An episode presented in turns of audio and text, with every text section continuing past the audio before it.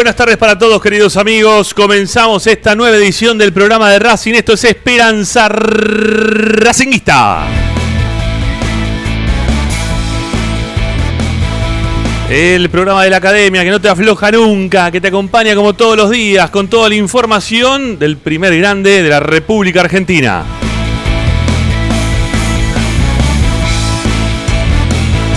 Y vos tenés la vía de comunicación abierta permanentemente para poder participar de nuestro programa y de toda la programación de Racing 24. Lo único que tenés que hacer es dejar mensajes de audio a nuestro WhatsApp. 11 32 32 22 66. 11 32 32 22 66. También nos puedes escribir, en caso de que no tengas ganas de mandar mensaje de audio. Lo puedes hacer escribiéndonos a nuestra cuenta de Twitter o de Instagram, que tiene igual denominación, arroba espracing.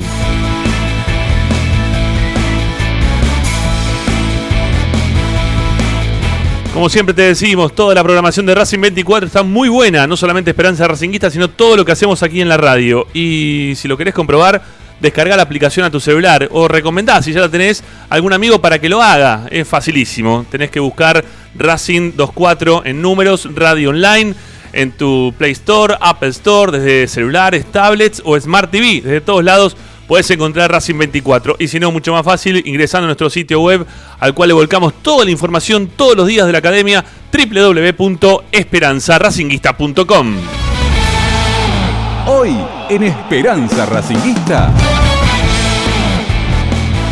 Y hoy en Esperanza Racinguista, obviamente que en algún momento volveremos a hablar un poquito más de un tema que nos conmueve a todo el mundo futbolero, el tema de Maradona, pero no podemos despegarnos de lo que está pasando en el día a día de Racing. Ayer nos quedamos cortos de poder terminar de interpretar lo que pasó en el partido del día martes. Sí, martes, parece que pasó un montón, pero fue el martes, hace dos noches, todavía no pasaron dos en total y todavía tenemos que terminar de hablar del partido. Y nos quedó un tema lindo para dialogar en el día de hoy, que es el tema de los arbitrajes, ¿eh? el tema del VAR, el tema de los árbitros, bueno, que creo que puede llegar a ser uno de los temas fundamentales que ha tenido. Nos hemos dedicado más a analizar el fútbol de Racing en el día de ayer, individualmente a cada uno de los jugadores con Agustina Ticera, pero hoy le vamos a meter por el otro lado, ¿sí? Vamos a ir por el lado del arbitraje y de lo que pensamos que hizo Herrera, el venezolano, ¿sí? El otro día, si fue influyente o no finalmente para lo que fue el, el, resultado final del partido. Bueno, de eso vamos a hablar con Pablo Chela, con Morris Ayat, con Licha Santangelo, que lo vamos a sumar en un ratito nada más también. que nos va a traer información de lo que está pasando con el primer equipo. Un equipo que se está preparando no solamente para jugar el próximo martes frente a Flamengo y está buscando recuperar a algunos de los lesionados, sino también el partido del día sábado, que ya la verdad pareciera como que no pasa nada, ¿no? Pero bueno, Racing tiene un partido todavía por jugar en esta Copa Diego Armando Maradona. Le pusieron nombre, ¿eh? a partir del día de ayer le han dado nombre a, a la Copa de la Liga Profesional. Bueno, y tenemos también una entrevista en referencia a las próximas elecciones, que no sabemos todavía, que en estas horas, entre hoy y mañana, se va a definir si es el próximo 20 de diciembre o si se van a realizar en marzo, abril. Bueno, vaya a saber uno cuándo se termina habilitando eh, el tema para que se puedan dar las elecciones. En principio, pareciera todo que se va a intentar hacer el 20 de diciembre. Y para eso vamos a hablar con eh, Gustavo Ledebur, ¿sí? con uno de los candidatos, uno de los candidatos a vicepresidente que tiene la lista 3 para las próximas elecciones. Amigos, quédense con nosotros. Está bueno el programa para el día de hoy. Tenemos como siempre mucha información de lo que pasa en el día a día de la academia. Está hoy asistiendo en la producción Tomás Sigliano. Mi nombre es Ramiro Gregorio, así comenzamos Esperanza Racinguista hasta las 8 de la noche.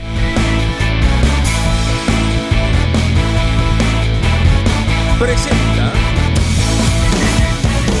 Bayro 2000, fábrica de autopartes y soportes de motor para camiones y colectivos.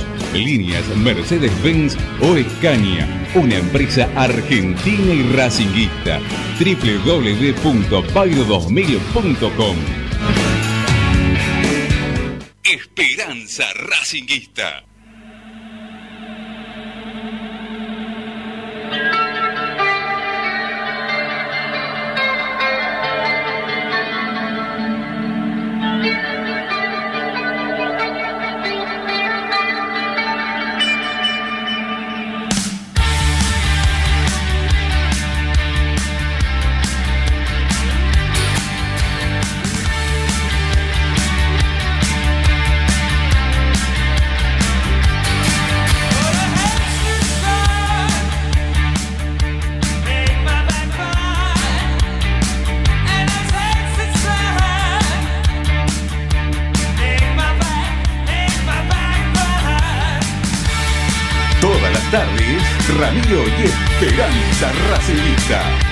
Muy buenas tardes amigos, ¿qué tal? ¿Cómo les va? Estamos observando cómo van trasladando el féretro con el cuerpo de Diego Armando Maradona al cementerio de Bellavista, ¿eh? cómo va transitando la, autopista y cómo lo van este, de a poquito llevando al lugar donde van a quedar los restos de un lugar que va a ser, me imagino, en el tiempo convocante para muchísima gente, ¿no? Más allá de que quizás uno no, no sé, no, no, no, no va a tener una relación. este, no, la verdad que nunca, nunca tuve la, la, oportunidad o no, no se me dio nunca esto de tener que estar hablando a, a la tierra, ¿no? Este, a un féretro, a un, a un cuerpo sin vida. No, no, no, nunca me pasó, gracias a Dios lo digo.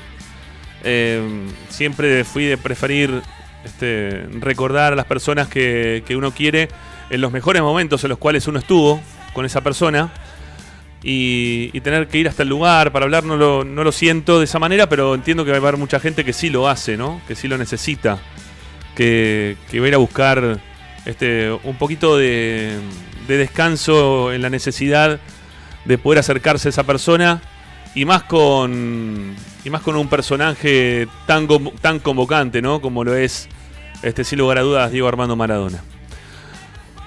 Bueno, conmocionado el país, ¿eh? la Argentina en general, ¿eh? conmocionada por, por esta situación. Saludo a mis compañeros en el día de hoy. Los jueves son de Morris Ayat y de Paolo Chela. Lo veo a Morris con el micrófono abierto, lo saludo primero. A ver, Morris, ¿cómo te va? Buenas tardes. Muy bien, buenas tardes. No sé si me estás recibiendo. Sí. No veo que. Bueno, Sí. perfecto. Sí, tal como decís vos, está conmocionado tanto la Argentina como prácticamente todo el mundo con la desaparición de Diego. Y bueno, después, si querés, vamos a hablar un poco de qué fue cada uno de nosotros, las experiencias que ha tenido con él. Sí, Y el ayer... otro tema que dijiste. No, si tenés alguna, pero para, si tenés alguna, si tenés alguna, contala ahora, porque me parece que es el momento. No sé si después vamos a volver Ah, a hablar del tema, no, Diego. no. Sí, dale, dale, no, Morris. ya. Sí, no, desde ya te puedo decir, soy uno de los privilegiados que allá cuando él debuta en la cancha de Argentinos Juniors, te- eh, tengo la oportunidad de estar en ese partido porque en ese horario el partido se jugó tipo cuatro y media de la tarde o cuatro de la tarde y en ese momento eh, nosotros teníamos una tira. Y bueno vi, vi el debut que entró en el segundo tiempo y luego como estábamos dentro del horario de transmisión fui hasta la casa que le había regalado eh, Consoli, el presidente argentino Juniors para tratar de hacerle la nota indudablemente no pude pero hice hablar a la mamá a doña Tota eso digamos fue el, el primer eh, digamos el primer contacto que tuve Mirá. después lo seguí a través de todos los partidos y no me olvido nunca el gol que le hizo al Pato Filiol jugando para, Para Boca. para Boca, día de lluvia, precisamente también. Sabes que en un momento nosotros hacíamos también eh, los partidos de Boca en la transmisión, ¿no? Ujú. Hacíamos campaña de Boca, campaña, hemos hecho tantas campañas independientes.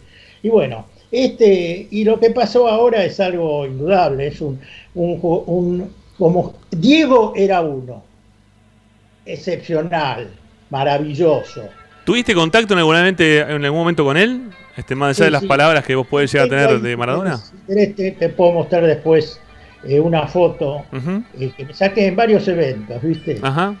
y en distintas etapas. Tuve la última vez que lo vimos fue cuando lo eh, se hizo director técnico, la digamos los técnicos lo homenajearon y le dieron el carnet de, de técnico y ahí estuve en una en un evento que se había realizado en un teatro, en un sí, en un hotel, Un hotel. en un hotel. Después te muestro, no sé si cómo, vos sabés que yo muy bien no manejo todo este tema, eh, eh, me lo voy a poner sobre el pecho la foto.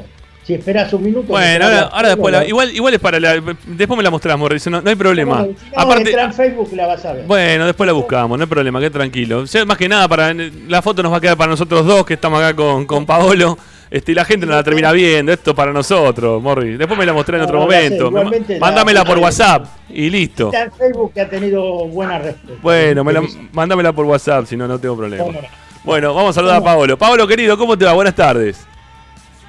Amigo Morris, ¿cómo andan? Buenas tardes para todos. ¿Cómo, cómo anda todo por ahí? Tranquilo. Bu- Bueno, ¿cómo es tu experiencia con Maradona? ¿Te tocó en algún momento o no? Yo soy- el único contacto estrecho que tuve con, palabra ahora que se usa mucho, el contacto estrecho con Maradona fue el día que debutó como técnico de Racing en la cancha de Ferro. Ujú. Eh, mi viejo maradoniano a full eh, me dijo lo tenés que ver de cerca y, y estuve a 10, 15 metros cuando Maradona bajó del micro. Eh, fue la primera vez que mi viejo cometió un acto de locura y traspasó un vallado policial, siempre fue muy respetuoso de, de la ley. Eh, si la policía decía que no se podía dar un paso hacia adelante, él daba dos hacia atrás. Y ese día no le importó absolutamente nada, me puso adelante y me dijo, lo tenés que ver.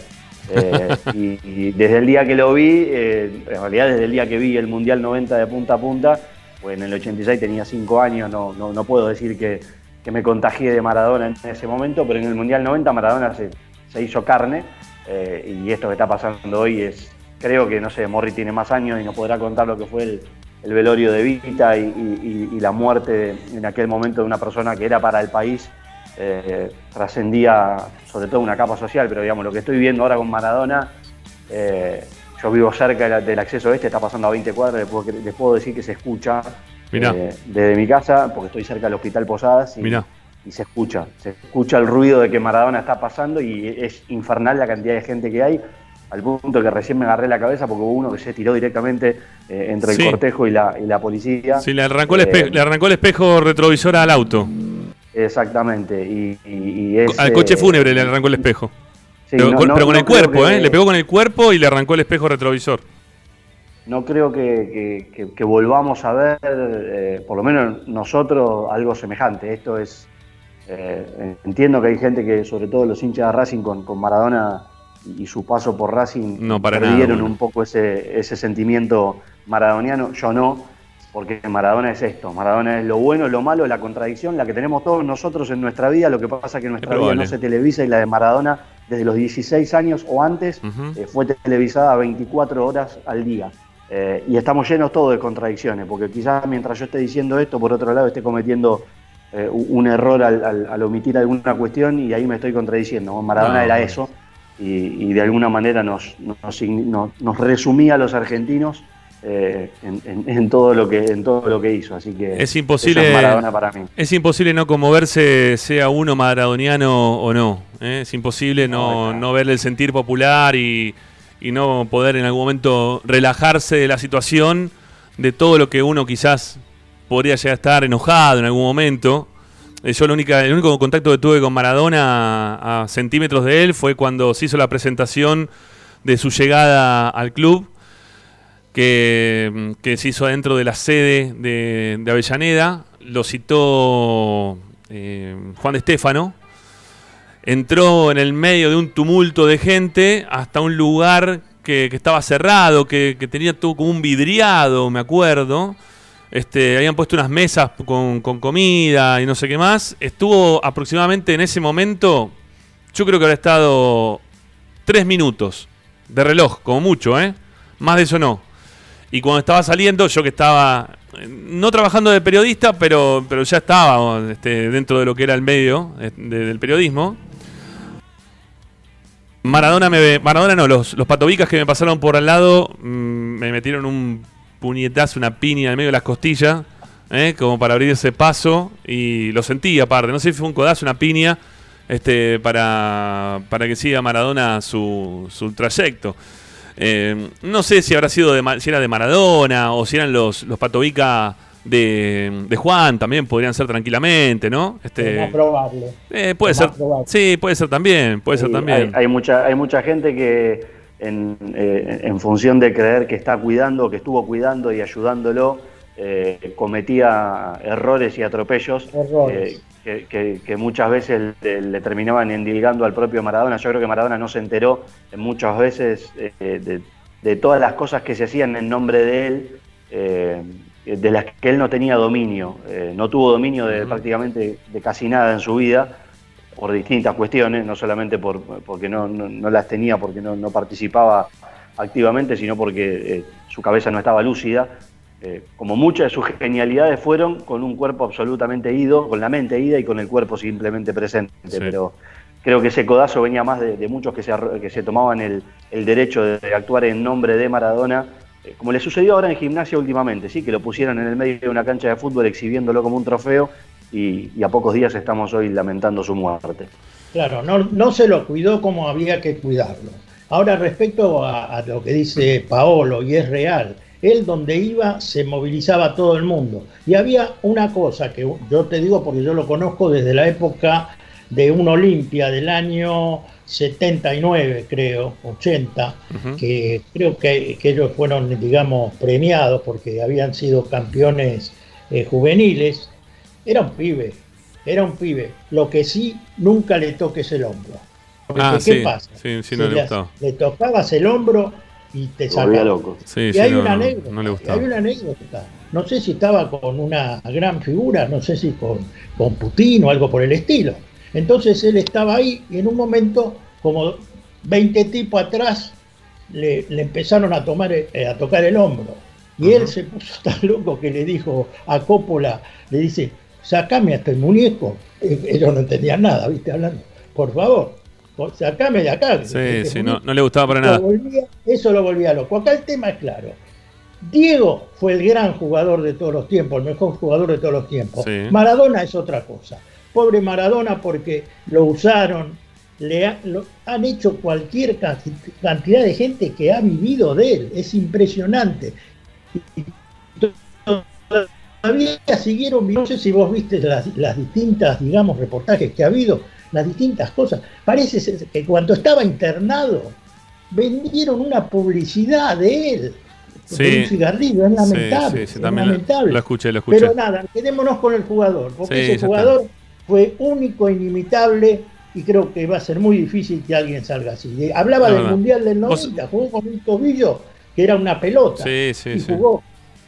Bueno, Perfecto. Bueno, eh, yendo a la, información, a mí me, me da cosa como van pasando, o la, policía, ¿no? Cómo está queriendo retirar a la gente de, de de adentro de la autopista, para evitar también que pueda haber algún inconveniente mayor, ¿no? Obviamente, pero Eh, me, resulta peligroso el, movimiento ese, ¿no? Pendulante que, va llevando la- las motos, tratando de correr a la gente que, que se encuentra a los costados de- del camino.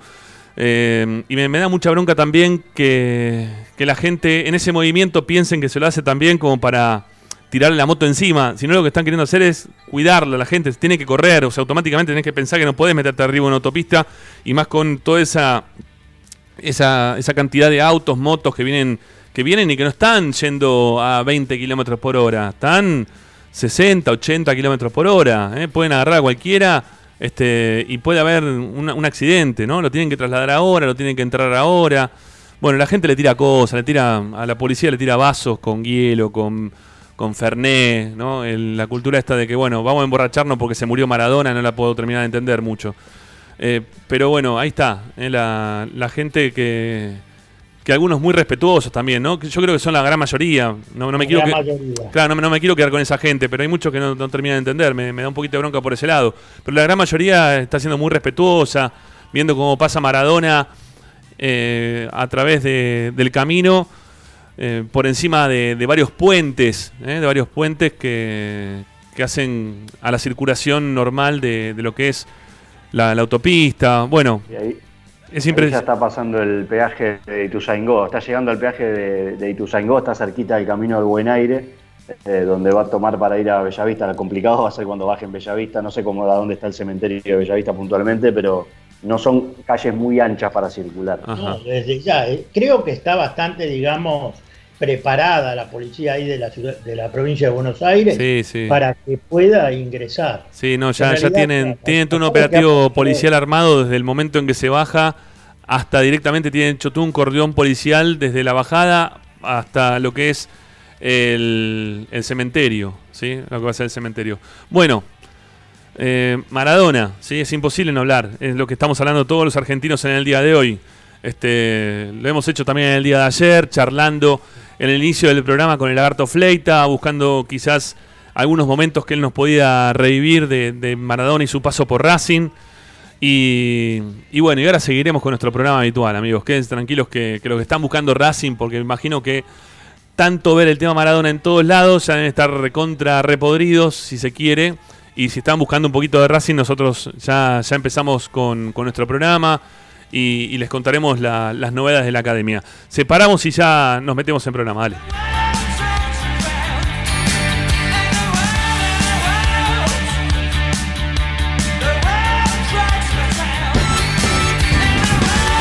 La ropa que usás no conoce los tonos morados.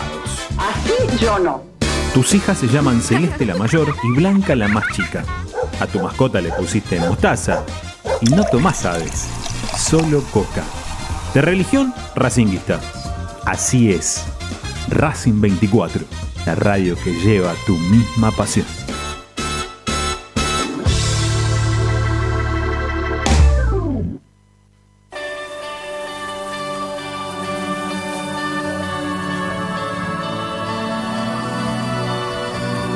Esperanza Racinguista.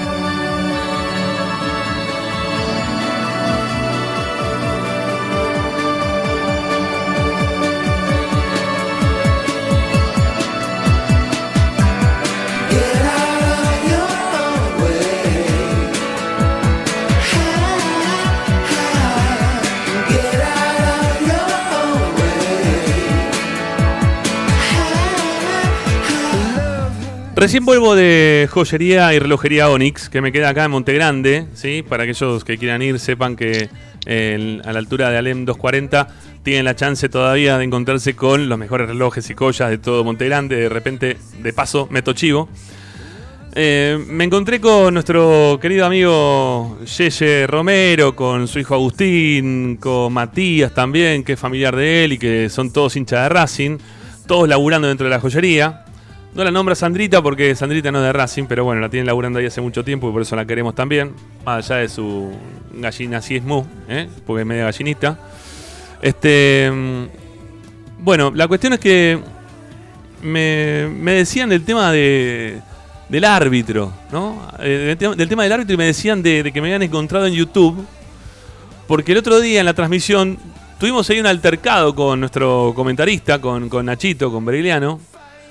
Que, que nada, él, él tiene una particularidad. En todas las transmisiones él se la agarra principalmente con el árbitro. Tiene eh, la, todavía el chip ese de la vieja usanza del Racing ese que era totalmente perjudicado permanentemente por todos los arbitrajes y que todo lo que uno tiene que hacer siempre es tratar de meterse con el árbitro. Que la, la bronca principal de por qué Racing está jugando mal es por los árbitros.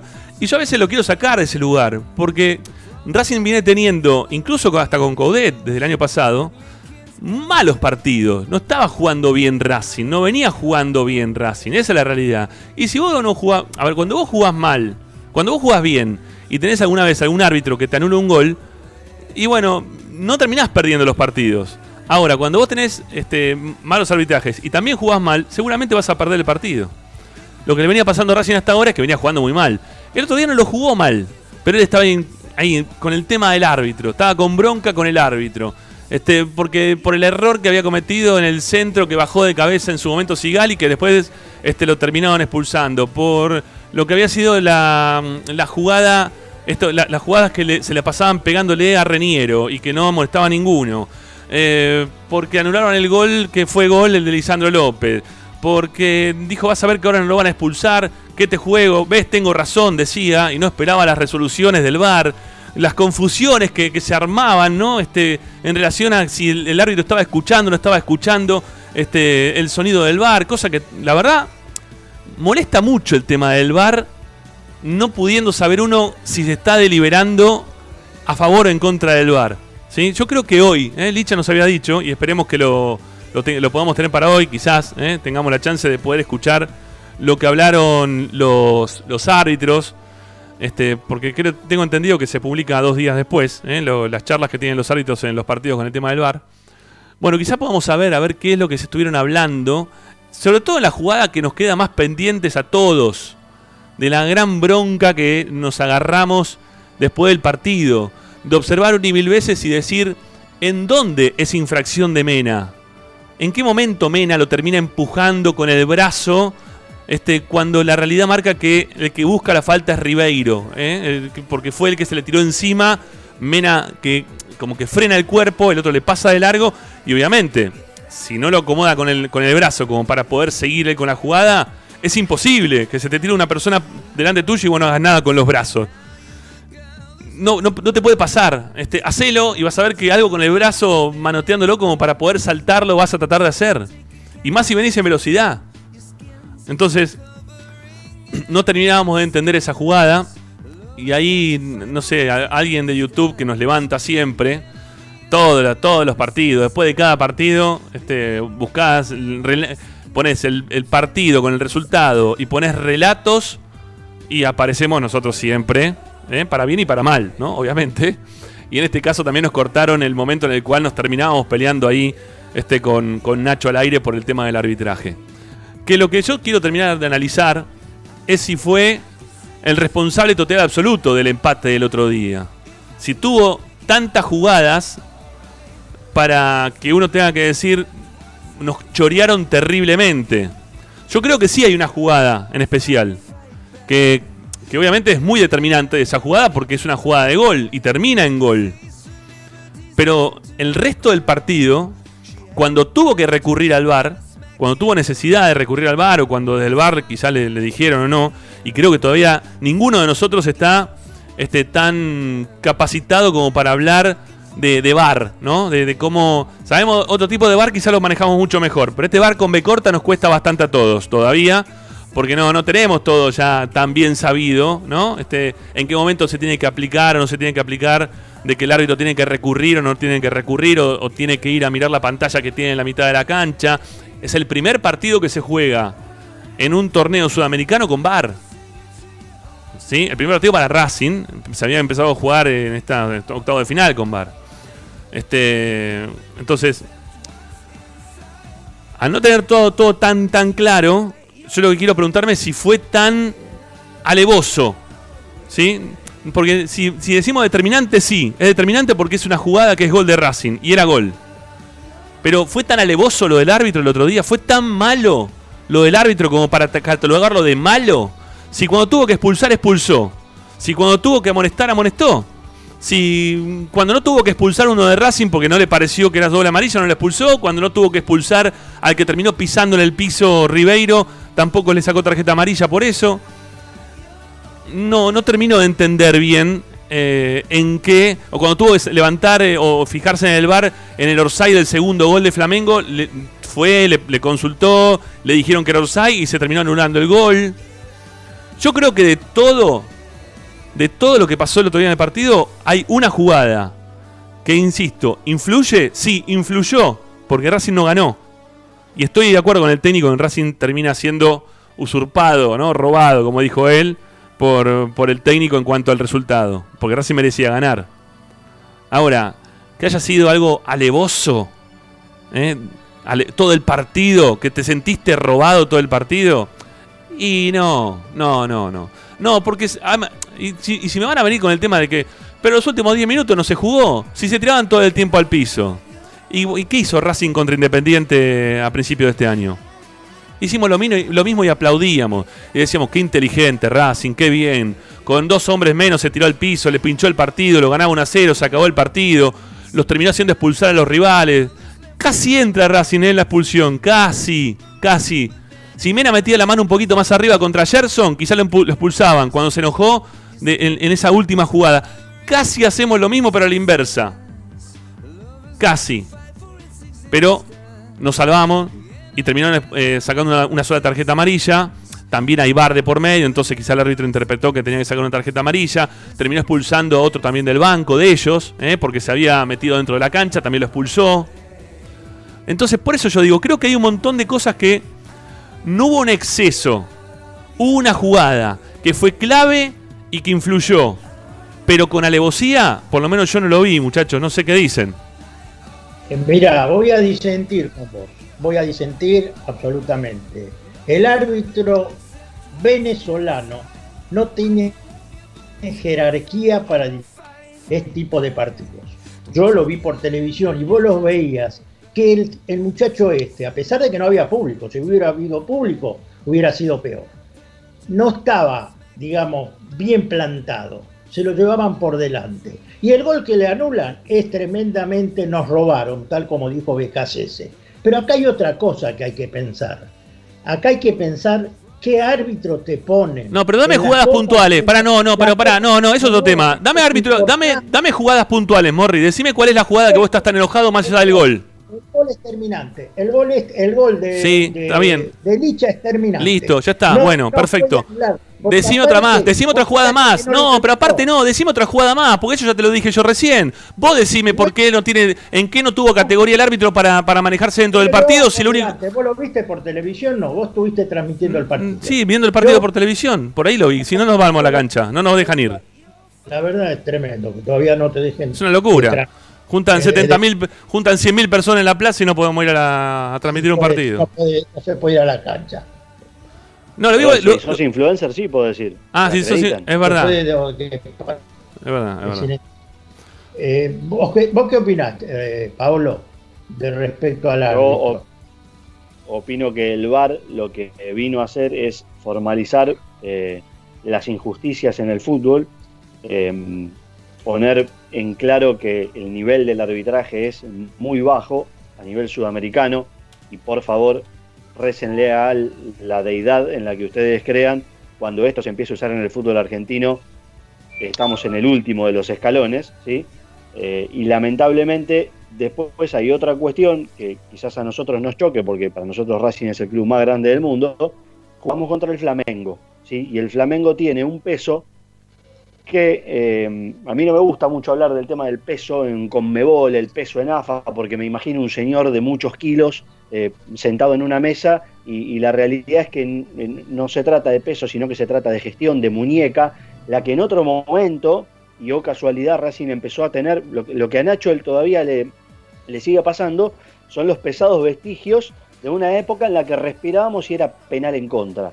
Sí. Eh, porque había cierta, cierta animosidad en el ambiente, nunca probada, porque estas cosas no se probaron nunca, de que a Racing no le podía ir bien. Pero bueno, se fue alguien de, de la Asociación de Fútbol Argentino y de golpe era penal y se cobraba, no era penal y no se cobraba. Bueno, en el nivel continental, lo que en la época, en la década del 90, finales del 90, principios de los 2000 le pasaba a Boca, que siempre lo dirigía, sobre todo en los momentos más trascendentales, el, el famoso Carlos Amarilla, eh, o lo que le viene pasando en estos últimos seis años a River, sin quitarle ninguno de los dos méritos deportivos, es lo que a nosotros nos falta y lo que sí tuvo Flamengo. Porque Nacho probablemente se enoje porque el Flamengo pegó mucho, es cierto, pero pega escalonado. Eso se gana también con Experiencia. eh, con, con experiencia. Claro. Lo que hizo Racing con Independiente, ¿sí? Claro. Que Racing empezó a, Racing primero ¿qué hacía? Pegaba el 4, después pega el 2, después pega el 6. Las expulsiones eran obvias, pero pega el 4, pega el 2, pega el 6, pega el 3, pega el 8, pega el 5 y después volvemos a arrancar. Flamengo hizo eso. William Arao pegó de central cuando terminó jugando de central, pero arrancó pegando de 5. Cuando tenía que ir a pegar Gerson, salía Gerson a pegar. Everton metió un, pisotaz- un pisotón que no se revisó. El árbitro es determinante porque no convalida un gol. Que lo más grave de todo es que la tecnología que está como soporte para decirle al tipo, maestro, estás anulando una burrada, no lo llama. Entonces, nosotros no sabemos como espectadores, como espectadores no sabemos para qué está. No. tenemos en claro, Claro, para no, qué está. En no. Inglaterra, aún sabiendo para qué está, sigue siendo insólito la manera en la que se lo emplea. eh, eh, se termina em- empleando el VAR. Entonces acá en Sudamérica, en donde nos guiñan el ojo y sospechamos, porque no sabemos si nos guiñan el ojo porque nos tienen ganas o porque nos guiñan el ojo como diciendo no te la voy a poner, todo es mucho más turbio. ¿Sí? Porque el árbitro, cuando no lo echa Fabricio Domínguez, porque por la acumulación de tarjeta era cantado, lo tenía que echar, el tipo mismo se dio cuenta y dijo, qué cagadón me mandé con la primera amarilla, si lo rajo ahora desnaturalizo el juego. No lo echó. ¿Qué hizo después? Siguió que la cadena de golpe continuara. Pasa que Flamengo, eh, a ver, eh, Leo, no me sale el nombre del segundo central de, de Pe- Flamengo. Pereira, ahora. Pereira. Leo Pereira, Leo Pereira. Leo Pereira le pegó a Reñero por lo menos cinco nucasos. Sí, Cinco, pero Sí. se los pegaba cada 15 minutos. sí, sí. Entonces el árbitro que dice, prescriben. Bueno, esas cosas, lamentablemente, se van a, a- a- a dar a favor nuestro, que no debería suceder porque uno no pide que, que- que nos favorezcan, sino que sean justos, a medida que el equipo vaya ganando en Copa Libertadores un poquitito más de roce, de, de- de contagio. Sí. Esto- estos chicos, yo lo entiendo lo- el, el enojo de Nacho, ¿eh? pero estos chicos hicieron desde el minuto 83 al 98 lo que le hicimos nosotros Independiente. El partido Totalmente. no se juega más. Totalmente. No, no, no se jugó. no se juega más. No se jugó más. Entraba- No se jugó. Perdona, al margen de eso, Paolo me está dando la razón. Vos me decís, no te metas en lo que es eh, el peso dentro de la Conmebol, de, lo, de qué árbitro te ponen. Racing tiene que ponerse ahí, elegir qué árbitro te pone. Ahora nos va a dirigir un No. chileno. El mejor, ¿eh? Tobar, Tobar que es el mejor. Tobar que es el mejor. Es uno de los, es uno de los mejores, Tobar, ¿eh? Pero vos sabés que en general eh, los chilenos a nosotros mucha simpatía Sí. no nos tienen. Sí, Estamos a la banda a la banda roja le tiene simpatía el Sí. amigo Tobar. Esto, Morri, muy a mi pesar, muy a, Acá- muy a mi pesar. Yo tengo el- muchas copas Libertadores vistas y ver cómo se maneja, cómo hay que manejar el tema arbitral, es importantísimo. Y acaba de decir Paolo lo mismo que yo te quería decir. No, este árbitro venezolano no tiene jerarquía para dirigir un partido de copa. Yo lo- mi opinión. Está bien, está bien, pero te dijo, pero me marcó primero todas las, las marcas que hizo Gerson, lo que le pasó con Pereira. Yo qué sé, de repente tiene un fundamento. Vos, vos me, vos me querés llegar al final, vos me querés, me, me querés desnudar la mina y ya está, y parece que está todo bien. Pará, no. No, no, no. Eh, conquistame, No, no, conquistame, ¿no? Decime algo lindo central. antes de querer eh, entrarme. Echó al marcador central porque la repetición expone la plancha. Era, era, era para plancha. Esto, sin la tecnología, hubiera pasado de largo. ¿Por qué? Porque el arbitraje es malo. El VAR no vino para dar justicia, vino para tratar de hacer menos malo el arbitraje. Porque además. Está bien, pero, pero, pero pará, Pablo, Pablo, pará. Yo te les pregunto a los dos. ¿Alguno de los dos, en lo previo a que te lo mostró la, la cámara de televisión posterior, ¿no? Que todos dijimos, uy, mirá cómo la agarró. En el mismo momento todos dijeron, che, ¿lo quiso tirar romper? Yo no lo vi, yo, No, pero- yo no, lo vi así, ¿eh? Yo te juro. Yo dije, es para tarjeta, para tarjeta. Tengo, tengo a mi familia acá de testigo. de- Porque además hay una característica de los, de los jugadores brasileños. El jugador brasileño, cuando te va a sacar la pelota, te saca la pelota y después te deja la suela. Es el ADN del brasileño. ¿eh? ¿Por Sí. qué? Porque no saben pegar. El- porque, de hecho, el lateral, el lateral derecho zurdo debe jugar de número 10 en realidad en su, en su- en su infancia, porque tenía una técnica que la verdad ojalá tengamos alguna vez un lateral con esa técnica. ¿Quién, Felipe Luis? a los laterales centrales. No, el, el- el que jugó por derecha, René. Ah, No, René. Felipe, Felipe Luis en un momento se paró de 10. Bueno, en el segundo tiempo, cuando dijeron, bueno, listo, Racing, hasta acá llegaste, Sí, sí. de los 10 del segundo tiempo a los, a, los 80, a los 83, el Flamengo hizo lo que quiso y se jugó, por favor, no me imagino esto en el Maracaná, se jugó como quiso Flamengo, Felipe Luis de 10, Everton Ribeiro la tocaba para acá, para allá, la verdad hay que sacarse el sombrero. Sí, no. Es un equipo que tiene, cuando, cuando, tienen ganas de, cuando tienen ganas de jugar, es cosa seria. Te pintan la Ahora, cara. eh, los brasileños siempre te dejan la planchita. Apenas vi la jugada, dije, lo partió. Porque dejó la suela. Y se hizo pelota, no llegó porque Licha la toca un poquitito antes, y después le dejó la suela, que si lo agarra en, eh, más firme en el piso, Sí. lo estamos juntando Bueno, en yo, yo lo vi, yo lo vi en la repetición, te digo la verdad. En el momento dije falta, pero no vi que lo había ido, que le había Oh. dejado la plancha en, el- en la, a la, altura del, no sé, de la, la pierna izquierda, me parece reconocer fue. que como marcador central que soy, durante toda mi vida, eh, soy marcador central, Sí. uno de los mejores de la zona oeste, no el mejor. Eh, Ah, bueno. no hay prueba de eso, pero tampoco hay No, es- duda. No, no, claro. Yo pedía Eh, dos para Racing, pedía un central. Eh, es, ay. es, una, es un accionar muy típico de los marcadores centrales que cuando vamos, por las dudas, si tenemos ganas de que alguno se lleve un regalito, es pelota y un poquito de suela como para acompañar el movimiento y cubrirse, porque el delantero también viene con la, con la suela este, predispuesta. Seguro. Si, si no hay si no hay tecnología, de hecho cuando no había tecnología, estas patadas, el flaco Schiavi pudo jugar al fútbol porque no había Claro. tecnología. Sí. Eh, Celso, Celso Ayala, pongo nombre de los, sí, los, el otro, los el, muchachos que juegan en River ahora. el- el otro, el otro colombiano también que jugaba con, con él tampoco podía jugar. Eh, Bermúdez, Bermúdez, bueno, todos los defensores de la era Gallardo pudieron jugar al fútbol. Eh, Bueno, sobre todo porque bueno, pero- el arrancó Va- tarde. vamos con Racing también, ¿no? Vamos con Racing, vamos con Perfumo, si se quiere también, ¿no? Eh, seguro, seguro. Ah, está, lisa- está, lisando, está lisando Santangelo, mirá vos. Ah, lo tengo en redondelito. Lo que pasa es que no se lo ve a Licha, lo, lo tengo perdido. Está conectado, Licha. ¿Cómo, sí, ¿Qué hace, Licha? ¿Cómo te va? ¿Cómo andan? Buenas tardes. Bueno. Estaba escuchando atentamente Sí, sí. el tema VAR. Y la realidad, para poner un poco de, de orden en el aspecto de cómo fueron las jugadas, el repaso que me había pedido Nacho también sobre el cierre de la Trasmi. Primero el foul de Mena. Yo creo que el VAR te da y te quita, ¿no?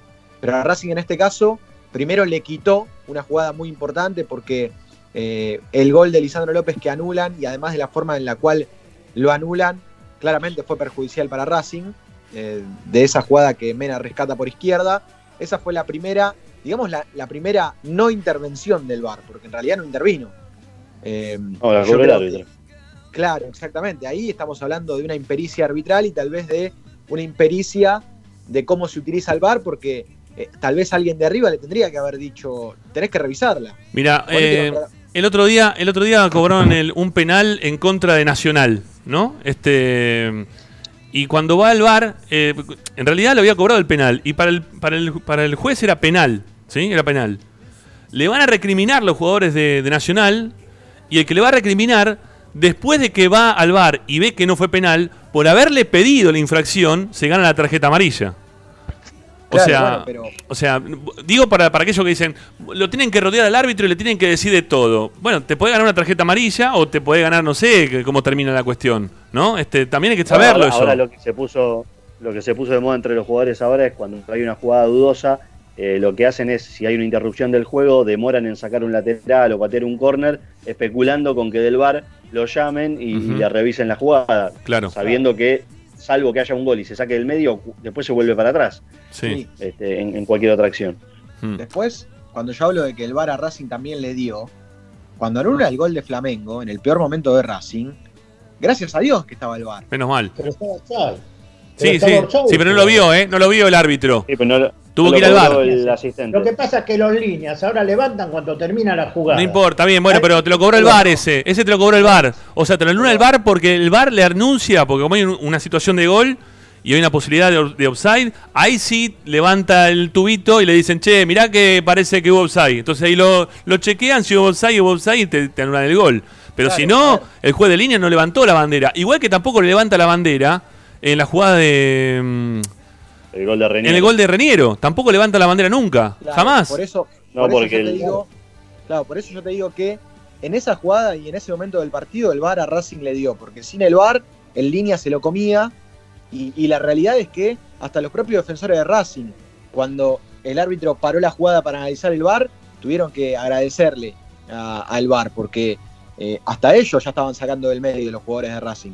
Entonces, después está la tercera jugada también, de la que hablaban ustedes, de el offside previo al gol de Reñero, ¿fue? El gol de Reñero, sí. Sí, sí. La empuja Reñero. Bueno, ahí la realidad es que el VAR intervino bien porque era offside. Sí, el en offside. la jugada previa. Sí, sí, sí. Después, después si la tele no sabía dónde estaba el offside y no supo qué mostrarle a la gente, fue un tema de la transmisión de la tele. Pero nosotros Sí, nos dimos cuenta rápido. Sí, con, Por- con el negrito perdón, Martínez. Licha, ¿eh? Sí, sí, sí. Por, por televisión pasa eso. eh, las transmisiones también, lo- los que están al frente, eh, confunden mucho. Te dicen, no, no, pero está cobrando un full. De hecho, por una cuestión de delay, eh, lo escuché por la transmisión de la tele, y decían que estaba cobrando un full de eh, Sigali dentro del área. Cuando Sigali fue el que cabeció limpio, creo, la, la pelota al medio. Bueno, en ese interín habrán pasado 45 segundos hasta que, por la señal oficial, le Sí. mostraron que lo que estaban cobrando era posición adelantada. Claro. Eh, es lo que dice Licha. Hay, hay mucha. Además, tampoco nos, nos explican realmente eh, cómo es que se emplea el VAR Claro. eh, ante cada situación. Hay mucha- para hay mucha mano confusión. Hay mucha confusión. Para- porque además el árbitro, por ejemplo, el árbitro te dice, no, el gol, el de- el- la falta, la no falta de Mena que deriva en el gol de Lisandro, eh, el árbitro te dice, lo anulé yo. Y el tipo, si nosotros creemos que es la autoridad máxima, bárbaro. Si vos me decís que la autoridad máxima sos vos, pero del VAR te tienen que marcar los errores, porque no es un error mal, no es un lateral mal que diste. Mirá, te no voy, un, un corner que no. te voy, a, te voy a, la, a la misma jugada que, que vi ayer también del partido de, de Nacional contra Independiente Medellín, en la que cobra penal y después se desdice el árbitro por el VAR. Que lo, lo que yo tenía entendido era que cualquier pelota que tenía dirección hacia el arco, que era interceptada por un jugador rival dentro del área, con eh, lo que significa mano, ¿no? Desde el brazo hasta la mano, era penal. No importa en qué lugar esté la mano o el brazo. ¿Está bien? Bueno, claro, el jugador de Nacional le, tira, el, tira el bombazo desde afuera del área, iba para el arco, porque tenía destino, tenía de gol o de arquero, en todo caso. El jugador de Nacional se da vuelta y le pega en el brazo, le pega en el brazo. O sea, no le pega en otra parte del cuerpo, le pega en el brazo. Y decide que no es penal. O sea, no termino de entender bien. O sea, no- el, el jugador de Nacional no podía poner el brazo en otro lugar porque lo tenía pegado al cuerpo y dado vuelta. Pero le pega en el brazo y si no era gol. Entonces, o es penal Claro. o no es penal. Toda mano. Porque iba para el arco, ¿no? Este, a eso me refiero. Todavía no. Hay muchas este, cosas que quedan, me parece, a consideración, a consideración de los árbitros. Y los árbitros, según este librito que quieran aplicar, te terminan cobrando o no cobrando a favor o en contra, según como te toque. No termina siendo Ahora- claro, ¿no? Acá está. El, el mayor problema es que no terminan siendo claros. Y ante la confusión, eh, terminamos todos puteando a los árbitros, nos puteamos entre nosotros, este, puteamos a, a nuestros jugadores, a los rivales, a todo el mundo queremos insultar porque todo te parece que está bien y todo te parece también que está mal. Sí, sí. Ahora, también a lo que vos decías, Rama, de la expulsión de Tugler o Thaler, como quieran decirlo. Sí. Eh, yo estaba más de tu lado, que te escuché que dijiste que a simple vista no te diste cuenta de- del planchazo. Yo tampoco me había dado cuenta. Por eso considero que ahí el VAR, eh, digamos que si te quiere perjudicar, como muchos eh, creen, Mm. no te para el partido y le indica al referí que revise la, la jugada. Porque el referí no lo había visto tampoco, me parece. Si no, no, no lo vio. directamente. No, no lo vio. No, No, no, no, La, la- la expulsión es, un, es una clara intervención del VAR Claro. un juego desleal. eh, sucede que como con la mano, eh, tampoco es claro para qué tipo de acciones debe intervenir o no, porque si vos te vas de vuelta, pongo el ejemplo de Inglaterra, en Inglaterra, si una jugada termina en gol y hubo una intervención de un futbolista con la mano, no importa que haya sido casual o no, el gol no se puede cobrar. De hecho, le anularon un gol al City, Licha, vos lo- seguro lo habrá visto como fanático de, de Guardiola, el fin de semana contra el Tottenham, que Gabriel Jesús para la pelota, hasta incluso con la repetición, yo no puedo dar certeza de que la pelota le haya pegado en la mano, pero el VAR decide anularlo porque el tipo pone el brazo de tal forma que el rebote parece que lo hubiera, lo hubiera amortiguado con, el, con la mano. Bueno, terminó en gol, esa jugada no se cobra. Después hay algunas otras situaciones que ni las revisan. Pero bueno, está claro que el VAR tiene una finalidad puntual en, en algunos lugares. En Sudamérica, además de todo, insisto con esto porque no es menor, al VAR lo manejan muchachos de los cuales, si le tenemos que vend- si le tenemos que comprar un auto, lo pensamos mil veces. Claro. Mil veces lo pensamos. La verdad que le tengo, ¿a quién le voy a comprar un auto? ¿Al pejerrey Belloso? Que ahora es dirigente, me, me la vende vestido de traje y estaba parado en un paravalancha. Claro. Bueno, entonces, eh, si este tipo es el que baja línea para que maneje, que- no me quiero imaginar cuando juegue Newell en la Copa Libertadores, pobrecito, son boletas los dos minutos con el Claro, VAR. claro. Pero, Pau, ahora voy a contar una cosa más de- del VAR, una decisión nueva de Conmebol que va a regir para el segundo partido de Racing contra Flamengo. Importante, ¿eh? una decisión que llama la atención. Pero vos creés, Pau, que si el VAR te quiere perjudicar, te hace analizar la jugada de Taler y que sea expulsado. O sea, No, no, no. Por eso te digo que el, eh, lo, lo que lo que Hay me parece que impericia, hay es impericia. un corporativismo entre los árbitros. Hay corporativismo entre los árbitros. En algunas situaciones el VAR dice, no lo llamemos porque lo encanamos mal acá, ¿eh? la del gol. La del gol lo encanan al tipo, lo dejan expuesto. Sí. sí. Entonces, vamos todos, no- no- nos, vamos, nos, morimos, nos vamos todos juntos en esta. Es como el, cap- el copito cuando echan a uno que dice, me llevo gol. Bueno, acá dice, acá nos vamos los cuatro. Los tres que estamos sentados acá en la pantalla, más los cuatro abajo, los siete nos vamos. En el caso Claro. de la expulsión, la expulsión para esta clase de tipos de árbitro, y digo tipo porque estamos hablando, que es una charla de café, Sí, sí. y no, con esta no pasa nada. Total, ¿cómo se llama Tuller este? Este es el suplente, no pasa nada. Si hubiera sido Felipe Luis, no lo raja. sí, no lo como- raja. Como, como tampoco, como tampoco. Pero pará, pará, pará, pará, pará. ¿Y por qué no lo, entonces Everton- pará, pará. ¿Y por qué no lo echó entonces Everton a Ribeiro- Pero ¿por qué no le Ribeiro echó? Está bien. a Mena y no, Está lo- no la revisaron. Era muy fácil poderlo echar a, a- a Fabricio Domínguez y no lo echó, ¿eh? Y Fabricio Domínguez recontra primerizo. Y lo podría haber echado tranquilamente. digo- por eso te digo Pero que porque, se dio cuen- porque se dio cuenta que lo amonestó mal.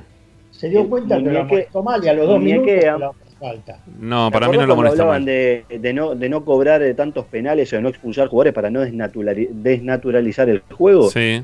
Iban treinta y pico de minutos el primer tiempo. Cambiaba absolutamente ese partido si le, si le expulsaba a, a Fabricio Domínguez. Sí. muñequean. Esto es lo que pasa con el VAR en Sudamérica. Y, y insisto con este concepto, cuando lo, cuando lo apliquen en la liga local, no nos va a alcanzar el tiempo para los lamentos. Porque esto va a ser, se lo, aparte se lo dieron a Beligoy. Ustedes acuérdense que Beligoy era malo hasta para correr. Lo- sí.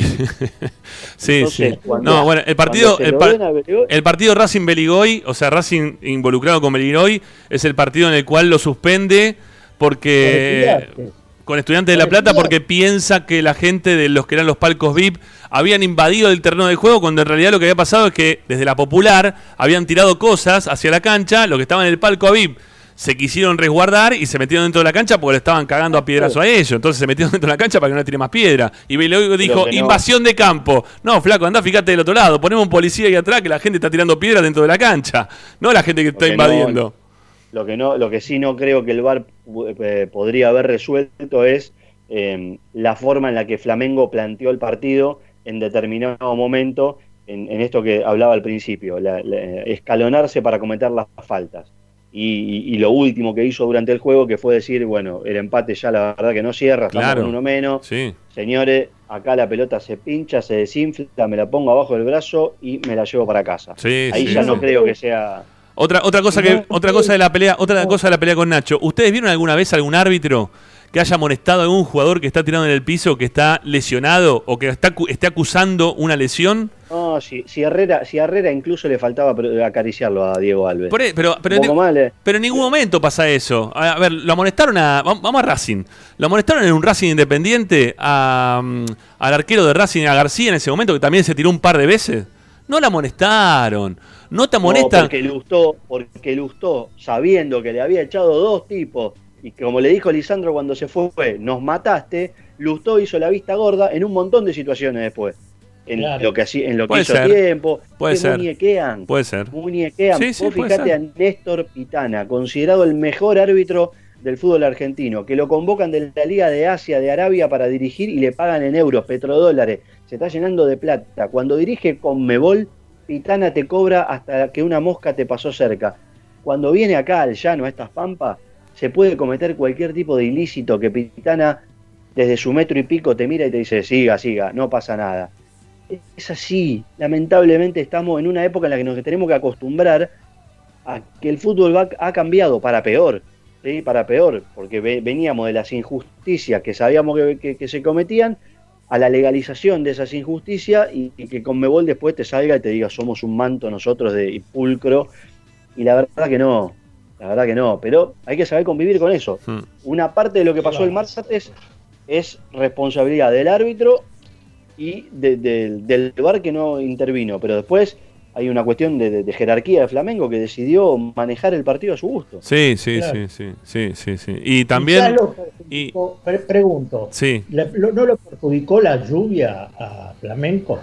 no sé. pre- ojo, No sé, no sé. Yo lo vi muy, lo vi muy seguro en muchos pases. no, sí, Hay- en un momento, en el segundo tiempo, en ese momento, en esos cinco mi- minutos, nos estaban dando un baile, eh, viste, Sí, estaban jugando no, con no, nosotros. no, Y muy- a, mí muy me dio la sensación de que el primer tiempo, sobre- hubo 65 minutos de Racing que fue muy competitivo, que la verdad que estuvo a la altura. Yo tenía mucho miedo de lo que podía pasar el martes, porque estos tipos juegan bien. Lo que pasa es que como todo brasilero, tiene sus lagunas eh, y hasta que no le moja la oreja por ahí no, no, no arrancan. El mejor ejemplo es la final de la Copa pasada, que Ujú. tardaron 87 minutos en darse cuenta de lo que estaban jugando. Eh, y a partir de los 15 a 20 del segundo tiempo, los dos volantes centrales que tiene, sobre todo Gerson, que, que- que es un futbolista, la verdad, Impresionante. eh, im- impresionante. Impresionante. Eh, Sí. Ojalá alguno de los podamos ver jugar, porque en cancha se perciben muchos más estos movimientos y demás. Sí, pero sí. repito el concepto del lateral derecho, zurdo puesto a jugar a la derecha, el tipo pasaba al ataque como si no tuviera problema de perfil, Felipe Luis que se mete a jugar de 5, nada, ahí, bueno, el, el gol me parece que es un buen resumen también, por arriba ganaron, en carrera ganaron y el pase 3 dedos que le puso a Gaby Gol fue quirúrgico. Está bien, por eso, ¿saben por qué? Bueno, con todo esto que estás diciendo, Paolo, también yo quería apoyarme un poco también en lo futbolístico, porque muchas veces nos quejamos, ¿no? Desde el lado de los arbitrajes y no vemos también lo que está pasando dentro de la cancha. Yo lo, lo expresé al principio de, de todo esto que estábamos charlando. Cuando vos tenés un buen equipo y cuando vos jugás bien, terminás sacándole ventaja al rival. Cuando vos tenés 5, 6, 7, 10 jugadas de, jugadas de gol, vas a terminar convirtiendo los goles y no te va a importar si el arbitraje de repente más adelante en el partido te anula uno o no te anula, no te anula ninguno. Lo que pasa es que la sequía que tiene Racing y encima que te avasalle un, un Eh. equipo tan importante como Flamengo, y bueno, viste, es difícil ganar así. Lo, lo que Eh, pasa es que estás, hay, un, hay un determinado nivel de la competencia en la que estos detalles ah, claro que sí. pesan mucho. Sí, sí. Eh, porque a Sí. ver, a mí, a mí me gustó que Racing asumiera su inferioridad. De que hacerse muchas veces el discurso pregona algo que después no pasa, eh, de la idea, de, la propuesta y demás. Y a mí me gustó que el otro día se sintiera inferior, porque desde, desde la honestidad, desde la sinceridad, Racing le pudo jugar el partido que le jugó a Flamengo. Claro, claro. Lo que pasa es que la mandíbula la tiene flojísima y Sí. en la primera que le cruzaron la mitad de la cancha, lo golpearon y lo embocaron. Pero desde ese lugar es que valoro el, el- el- el resultado de Racing. Y ahí es donde le tengo que dar la razón a Nacho y decir, ese gol puede costar una serie. Sí, sí, ese eso- gol te puede costar No, no, en eso, a ver, en- que- creo que en, en eso estamos todos de acuerdo. Yo lo que me enojé con Nacho al final porque él decía, este, eh, te están haciendo tiempo, te están haciendo tiempo. Y sí, está bien, te están haciendo tiempo. ¿Qué querés? El Por Racing- eso. El Racing Independiente no se jugó desde el minuto 10 del segundo Claro. tiempo. Claro, ya está. tiempo neto habrá habido. ¿Viste? Ese Algo no-. Y, después, una- lo que hay que saber ahora es cómo, cómo se tiene que manejar Racing de ahora en adelante en cuanto al tema de los arbitrajes, ¿no? A Eh, esta comisión directiva no le pasó, no es la primera vez que le pasa. ¿eh? No, no, no, por supuesto, por supuesto. Lo que pasa es que estamos este, en el, no, no en el borde de lo ilícito, estamos dentro de lo ilícito si empezamos a hablar de que los partidos también se ganan fuera de la cancha y, y que si lo hacen todos o no lo hacen todos, no importa, estamos hablando de un ilícito, estamos convalidando el ilícito con tal de ganar el partido. ¿Que lo hace el resto? Sí, lo hace el resto. ¿Lo tenemos que hacer nosotros también? ¿Lo tenemos que convalidar nosotros porque no- nos parece que el resto lo hace? Y no sé, me parece algo fuerte de mi lado. Decir, sí, vayan y pónganle la tarasca donde la tienen que poner. No. ¿No? No Este, es cuestión de poner la tarasca, es hacer, hacerse valer. bueno, ¿y cómo se hace? Decir- Se hace vale con plata. A ver, ¿cómo te hace claro. vale? ¿Que, que lo esperas a la puerta y lo cagas a piña cuando pasa Domínguez? A que a River o Boca no le ponen un venezolano o un jugador. Está bien, está bien, está bien. ¿Y cómo lo hace? Para, para, ¿y cómo lo hace River y Boca? ¿Cómo- A tu entender, ¿cómo es que lo hace? ¿Que, que pone un patobica en la puerta y lo caga a trompada cuando pasa Domínguez por la puerta? No, no, eso lo maneja de la, desde la Conmebol. Pero ¿cómo lo maneja? ¿Cómo lo maneja? Eh, ¿Cómo? ¿Qué, qué- eh, mágicamente le toca eso? ah, ¿vos, vos te crees que no se maneja nada? ¿Vos te crees que todo.? Te estoy preguntando, Morri. ¿Qué? ¿Mágicamente? Pero cómo, pero vos, no sé, ¿no, o no escuchás o qué? Te estoy diciendo otra cosa, te estoy diciendo que mágicamente lo manejan o ponen plata como te estoy diciendo yo. Recién cuando te dije poner plata me dijiste que plata no hay que poner. Está bien, haciendo empezar eh, el nombre. ¿Cómo? ¿Cómo? ¿Cómo? Lo que- lo- ¿Cómo? que- Decime cómo. que creo que- perdón, voy a- voy a- como voy a ser de intermediario. Racing no tiene dirigentes que tengan peso. Tienen dirigentes que ponen mucho la, car- la caripela y están en el micrófono. ¿Cómo? Voy a- ¿Cómo? voy Decime a ser cómo. interlocutor en esta discusión. Lo que me parece que Morris quiere, in- o intento interpretar, es que así como BKC se salió en la conferencia de prensa y dijo eh, que nos robaron, Blanco del otro lado dijo que no le gustó el arbitraje o algo parecido y que iba a hablar con el presidente de la Conmebol. Creo que Morris lo que quiere es que Blanco respalde los dichos de BKC, que se haga notar en su malestar y no que se quede en este camino gris Está bien. en el que Bueno, va y No, habla, va, para, para- va y habla en Comebol, va y habla todo lo que tiene que hablar. Y después va a River, le toca contra River y, y juega con un tipo que no puede poner dentro de la cancha como nos pasó el año pasado, el anterior año que jugamos Copa Libertadores, que jugó Suculini y que no podía jugar. No pasa nada. ¿Por qué no pasa nada? ¿Y por qué lo dejan seguir jugando a River? Porque a River había pasado eso y al partido siguiente pasó otra y al partido siguiente otra y a River lo dejaron seguir hasta la final así. Y eso, ¿sabes cómo se maneja, Morri? Por más que vos lo quieras esconder, que me decís, no, con papota no, con dinero no. Sí, macho, porque no hay soluciones mágicas en este mundo. Lamentablemente, se maneja por intermedio del dinero. Entonces no me lo quieras disfrazar, no. Tiene que ir a hablar. ¿Qué ir a hablar? Acá no se habla más de nada. Lamentablemente tenés que ir de- desde el lado del, del ilícito. Porque ¿Te si no, parece que no te dan bola. Comprar, comprar. Ah, Listo. bueno. Si otro compra, Ah, bueno. comprar. Ah, bueno, listo. Ahí está, eso. Está bien, listo. No, si no, porque si no, no me la disfraces más. Así que yo, no- yo no pienso tan así. Pero vos me decís eso. Hay que, cosa, bueno, hay que comprar, los otros compran. Hay distintas formas de comprar, ¿viste? Pero que- Eh, atender muy bien a, lo- a- atender muy bien a los referí, lle- llevarles alguna pensión, ¿viste? Hay muchas cosas que, que, que se arreglan. ¿Qué te parece? Pero Morri, viene, Morri No viene de no, época- de no pasar, ¿sí? Morri- De no poner nada a una pensión, habló, ¿no? Morri viene de una época en la que los partidos ya se jugaban en la noche previa, eh, en, en donde, en Pero donde pará. el amigo hoy- Guillermo Marconi, hoy ya el no. amigo Guillermo Marconi, hoy no sé, no tengo nada, para- Bueno, si tenés claro. pruebas, No, yo, ponela arriba de la mesa. yo tampoco. El no amigo eso. Guillermo Marconi decía, no, Marconi no, Juan eh, el elote Baba. de bigote, ay, no me acuerdo No. cómo se llamaba, Baba o Vizcay. Eh, no, bueno, tengo un quilombo con el nombre de los árbitros infernal. Baba, baba. O sea, lo llevaban a. ¿Te acuerdas que nombraban al club de la, de la Milanga en una época? Lo llevaban a comer ahí, a la, a la brigada también, a todos esos lugares. ¿A qué te pensás que iban a esos lugares? Todos los árbitros del fútbol sudamericano aterrizaban en el Seiza, no hacían el check-in en el hotel y ya estaban comiendo en la. Adornis, jugaba el dios griego Adornis y pasaban todo y después iban a la boca, Charlie Yellow, que Dios lo tenga en la gloria, no sé dónde estará, en Asunción, en algún lado, y le pegaban a todo el mundo y nadie decía nada. Bueno, en los 2000 fue Boca, ahora River, va a volver a ser Boca, salvo que nosotros en algún momento metamos la cabeza Sí. y digamos, ¿a dónde Igual, igual estamos, estamos viendo únicamente a nivel local, ¿no? Yo creo que más que River Boca también el tema de Flamengo y los equipos brasileños, incluso también si se quiere Nacional o Peñarol, no, no, no sé cómo estarán hoy por hoy. Yo Creo los que dije el día que jugamos con Nacional que nos cobraron esos, esos fulcitos. Son equipos que a nivel continental, nos guste o no nos guste, mismo los vecinos. A los vecinos, ¿cuántas veces le han perdonado? Le rompieron la cabeza a un arquero acá, Sí. a dos cuadras de la cancha nuestra, y siguió. Hay clubes que Tremendo. tienen otras licencias. Vos viste cuando sacás las licencias, que, que está mucho de moda ahora en, en Conmebol tener licencia para, sí. para poder participar de las competencias. Bueno, vos tenés una licencia, las hojas que membretadas van con licencia, las no membretadas como la facturación. ¿Lo querés con IVA? Va con IVA, acá lo tenés. ¿Lo querés sin IVA? Va por atrás. Y algunos clubes Yo- se manejan en el mercado negro también. Sí, sin, sin lugar a dudas. Sí, Licha, lo, lo último no vamos a la tanda, dale. Marco, dos cositas. La primera que a Blanco no le terminó saliendo ninguna, ¿no? Porque está bien que BKC se quiso condicionar al árbitro en conferencia de prensa con la frase de nos robaron, y para mí está bien la jugada de, de. Está bien. Eh, y, y a Blanco justo cuando sale el otro día a hablar para denunciar el arbitraje, termina pasando la noticia de Maradona a los 10 minutos. Quedó todo en la nada. Pero otra cosa que quería marcar y, y con esto cerrar el tema VAR, de lo que decía, de la nueva decisión de Conmebol, es que a partir de ahora se ha inaugurado en, en el centro, del, en el corazón de la Conmebol, donde está instalada en, en Asunción, un centro justamente de salas de bar para porque la idea es que el bar se lleve adelante desde allí a control remoto, que ya no existan las cabinas de bar en cada uno de los estadios. Esto lo ha confirmado ya Conmebol en sus redes sociales. No sé si me da quieren mucha tranquilidad eso, ¿eh?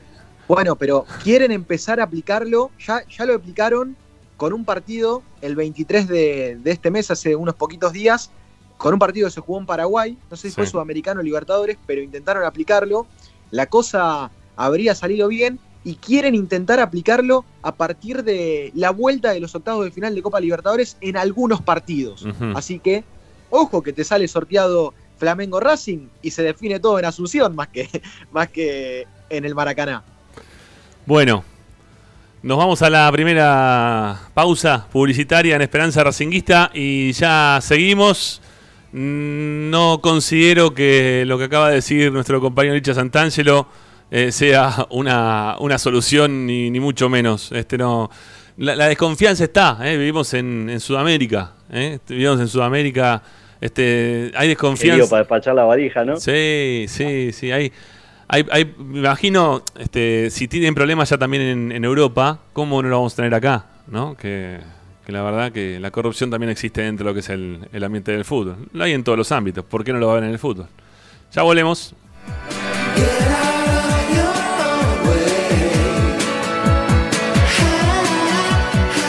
Ramiro está en Racing 24.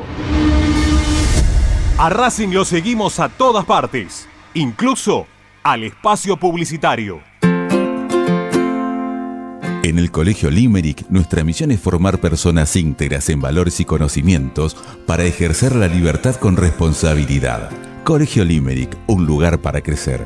Francisco Bilbao 2447 Capital. Teléfono 4612-3833. colegiolimerick.edu.ar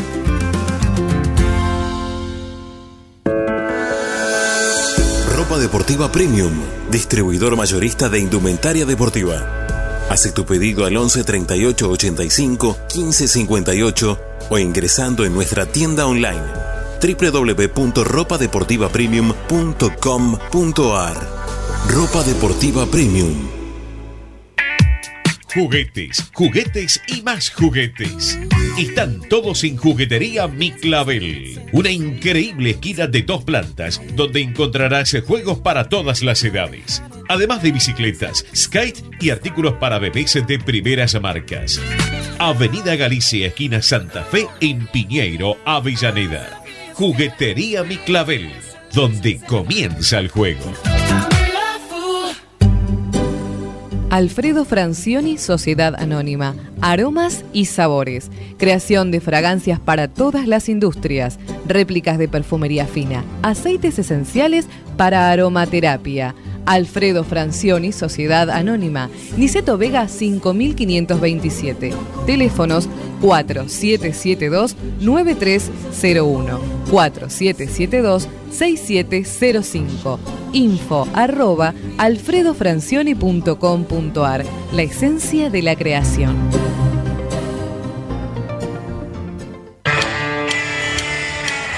Parrilla 83, una parrilla racinguista. Los mejores en precio y calidad. Avenida Díaz Vélez, esquina Pringles, en Almagro. Delivery sin cargo al 4982-1712. www.parrilla83.com.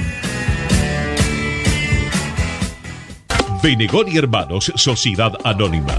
Empresa líder en excavaciones, demoliciones, movimiento de suelos y alquiler de maquinarias. Benegón y Hermanos, Lascano 4747 Capital. 4639-2789 www.benegonyhermanos.com.ar Seguimos con tu misma pasión. Fin de espacio publicitario. Estás escuchando Esperanza Racingista, el programa de Racing. Quédate con la mejor información de Racing.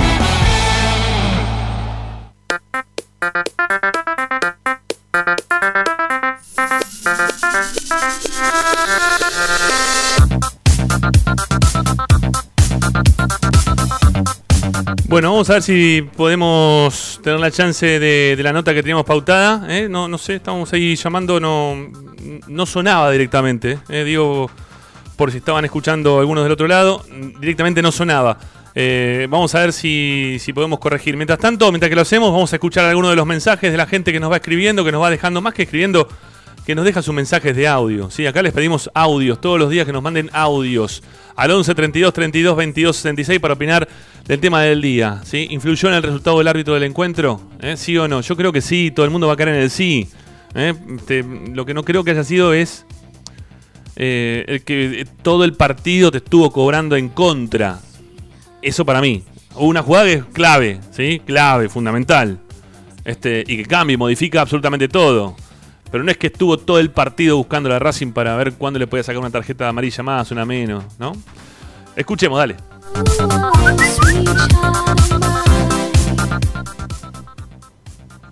Hola muchacho Esperanza Racinguista, Ricky de Barracas. Eh, bueno, primero simplemente decir hasta, hasta siempre, Diego. Eh, lo juzgo como jugador, obviamente. Eh, creo que era como decía el negro, fue un rosa.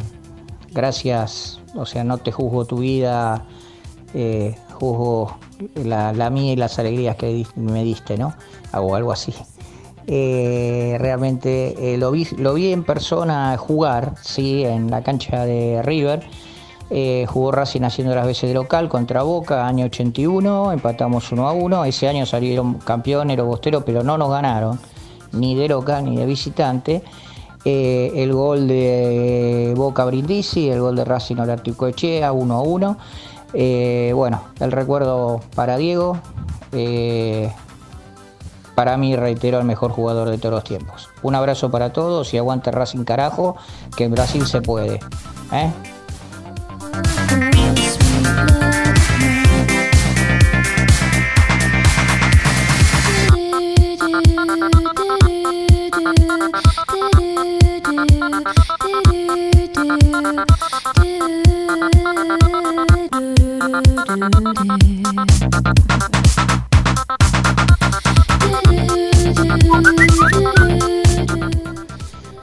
Ramiro, Dani de Lío, ¿cómo andás? Eh, mirá, lo que queda claro del bar es que muñequean desde el bar también. O sea, porque vos fijate que la, al pibe de Racing lo tendrían que haber echado y no lo echaron.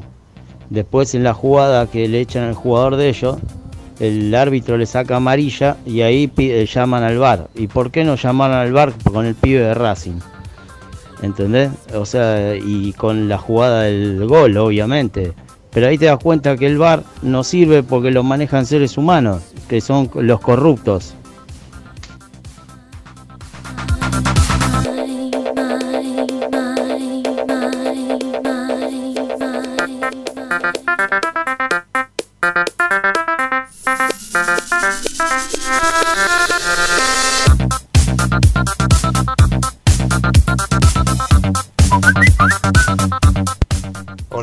Soy Ricardo.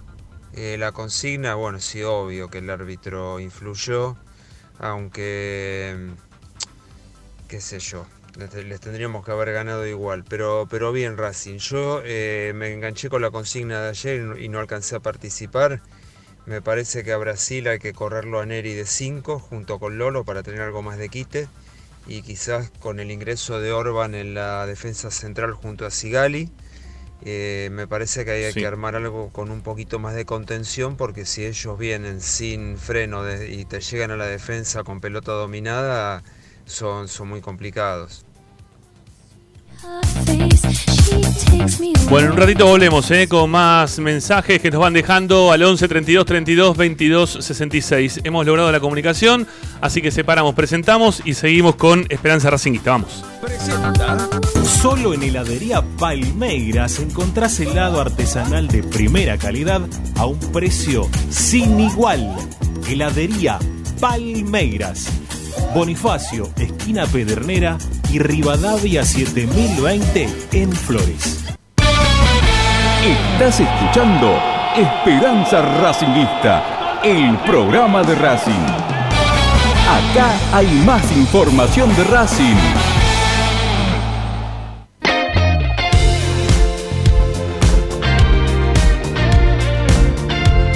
Todas las tardes, Ramiro y Esperanza Racingista.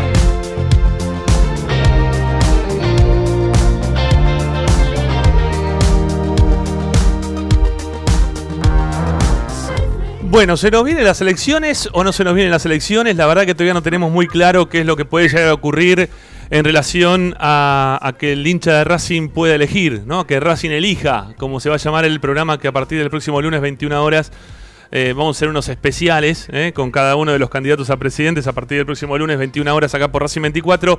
Van a tener, eh, Racing elige Esperemos que elija eh, lo más pronto posible, dentro de las posibilidades que se puedan llegar a dar, digo, desde la parte sanitaria, ¿no? Eso creo que es lo fundamental, lo que hay que primar en estos momentos en los cuales todavía no hay nada solucionado y no caer en la tentación como pasó en el día de hoy, ¿no? Que hoy fue, la verdad, algo que no sabemos cómo va a terminar. La verdad que esto no, no, sabemos qué, qué puede llegar a pasar en un futuro con la cantidad de gente que se ha congregado en distintos lugares, ¿no? Una una irresponsabilidad. A mí, por lo menos en lo particular, me pareció una irresponsabilidad, pero entiendo que la gente necesite también despedirse de algún familiar.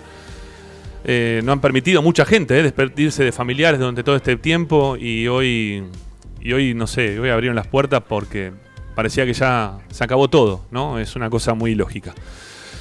Bueno, pero no estamos para eso, estamos para hablar de, Racing, de la política que, se nos viene y, y vamos a saludar a, Gustavo Ledebur, que es candidato a vicepresidente por la lista 3, por el Frente por estos colores.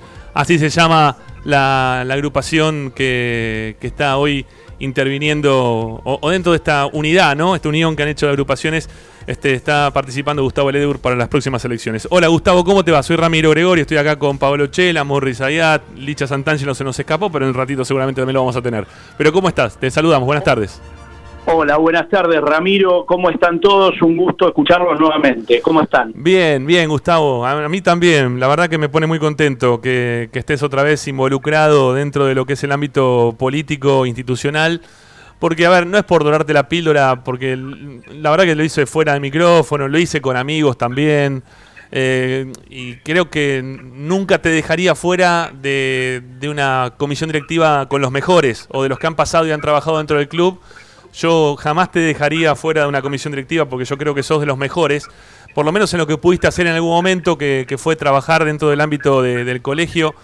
Creo que, que Racing en su momento con vos en ese lugar eh, ganó muchísimo terreno, eh, cosa que después obviamente quedó estacionado en el tiempo, que es si se quiere lo que uno, o por lo menos yo, ¿no? Desde mi lugar vengo diciendo hace mucho, muchísimo tiempo que le estoy requiriendo a Blanco de, de salir de hacer un poco la plancha, ¿no? En todos los ámbitos. Pero bueno, no, no te quiero meter en ese lugar, sino quizás este agradecerte por participar y también porque te involucres nuevamente dentro de lo que es el ámbito político. Quería saber por qué este, apareces ahora dentro de una lista siendo candidato a vicepresidente de, Racing. Bueno, muchísimas gracias por tus elogios y tus palabras, realmente las, las valoro, sé que es así, que lo has, lo has dicho en ausencia mía o fuera de micrófono y con micrófono abierto también en otras oportunidades, así que muchas gracias. Eh, ¿Por qué? El por qué te lo respondo es eh, a raíz de que eh, siempre he estado, he estado latente, he estado en mi agrupación, que es Racing Cambia, eh, y, y bueno, y creo que eh, si bien en el año 2017 no, no, no estábamos conformes con eh, presentarnos, eh, no, no veíamos las- la, la mejor de las alternativas, en este momento creemos que somos una alternativa importante y, y bueno, entre el pedido de mi agrupación y de las otras dos agrupaciones como Racing Grande y Racing Grande la 4 de noviembre, este, hemos conformado un grupo eh, que realmente creo que podemos eh, hacer las cosas bastante bien, no solo del trinomio, sino con toda la gente que nos está apoyando, que es mucha en distintos ámbitos y con conocimientos, eh, profesiones y oficios que pueden aportarle mucho a Racing.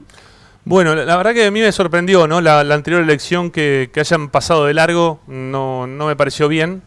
Eh, creo que, que también este, había que participar, pero bueno, fue una determinación tomada ya pasada y me imagino que lo que están tratando a partir de este momento es tratar de mirar para adelante eh, y, tratar de, ver si se les puede dar, ¿no? Si, si pueden acercar, no sé, me imagino que también con todas estas cosas que están pasando en la actualidad, este, no sé si tenés una, postura tomada en relación a, lo que pasó el fin de semana con el tema Milito, pero eh, más allá de eso, me imagino que desde lo político a muchos de los que pensaban que iban a luchar únicamente por un segundo puesto, quizás en este caso se les está abriendo una puerta como para ir quizás un poquito más lejos. Sí, eh, sí, por supuesto, es, eso es eh, absolutamente nuestra intención. Eh, nosotros vamos a presentarnos en la elección eh, con la mayor de las energías para poder potenciar y para poder mejorar todo el presente de Racing. Si la gente nos elige y- y- y terminamos primero, bueno, vamos a aportar todo lo que podemos, y si no, eh, seremos una oposición o desde la construcción, ¿verdad? Eh, desde mm, guiarnos eh, y guiar a- al oficialismo, en ese caso, eh, y, hacer un, un fino control, una fina eh, y, y sutil eh, control y seguimiento de todos los actos que ocurran para mejorar el presente de Racing, debido a que se puede mejorar y mucho. Esto es lo que queremos. No queremos eh, llegar a, a- a romper todo ni hacer absolutamente ningún descalabro, sino todo lo contrario. Lo que está bien y se puede mejorar, mejorarlo. Y lo que está mal, cambiarlo.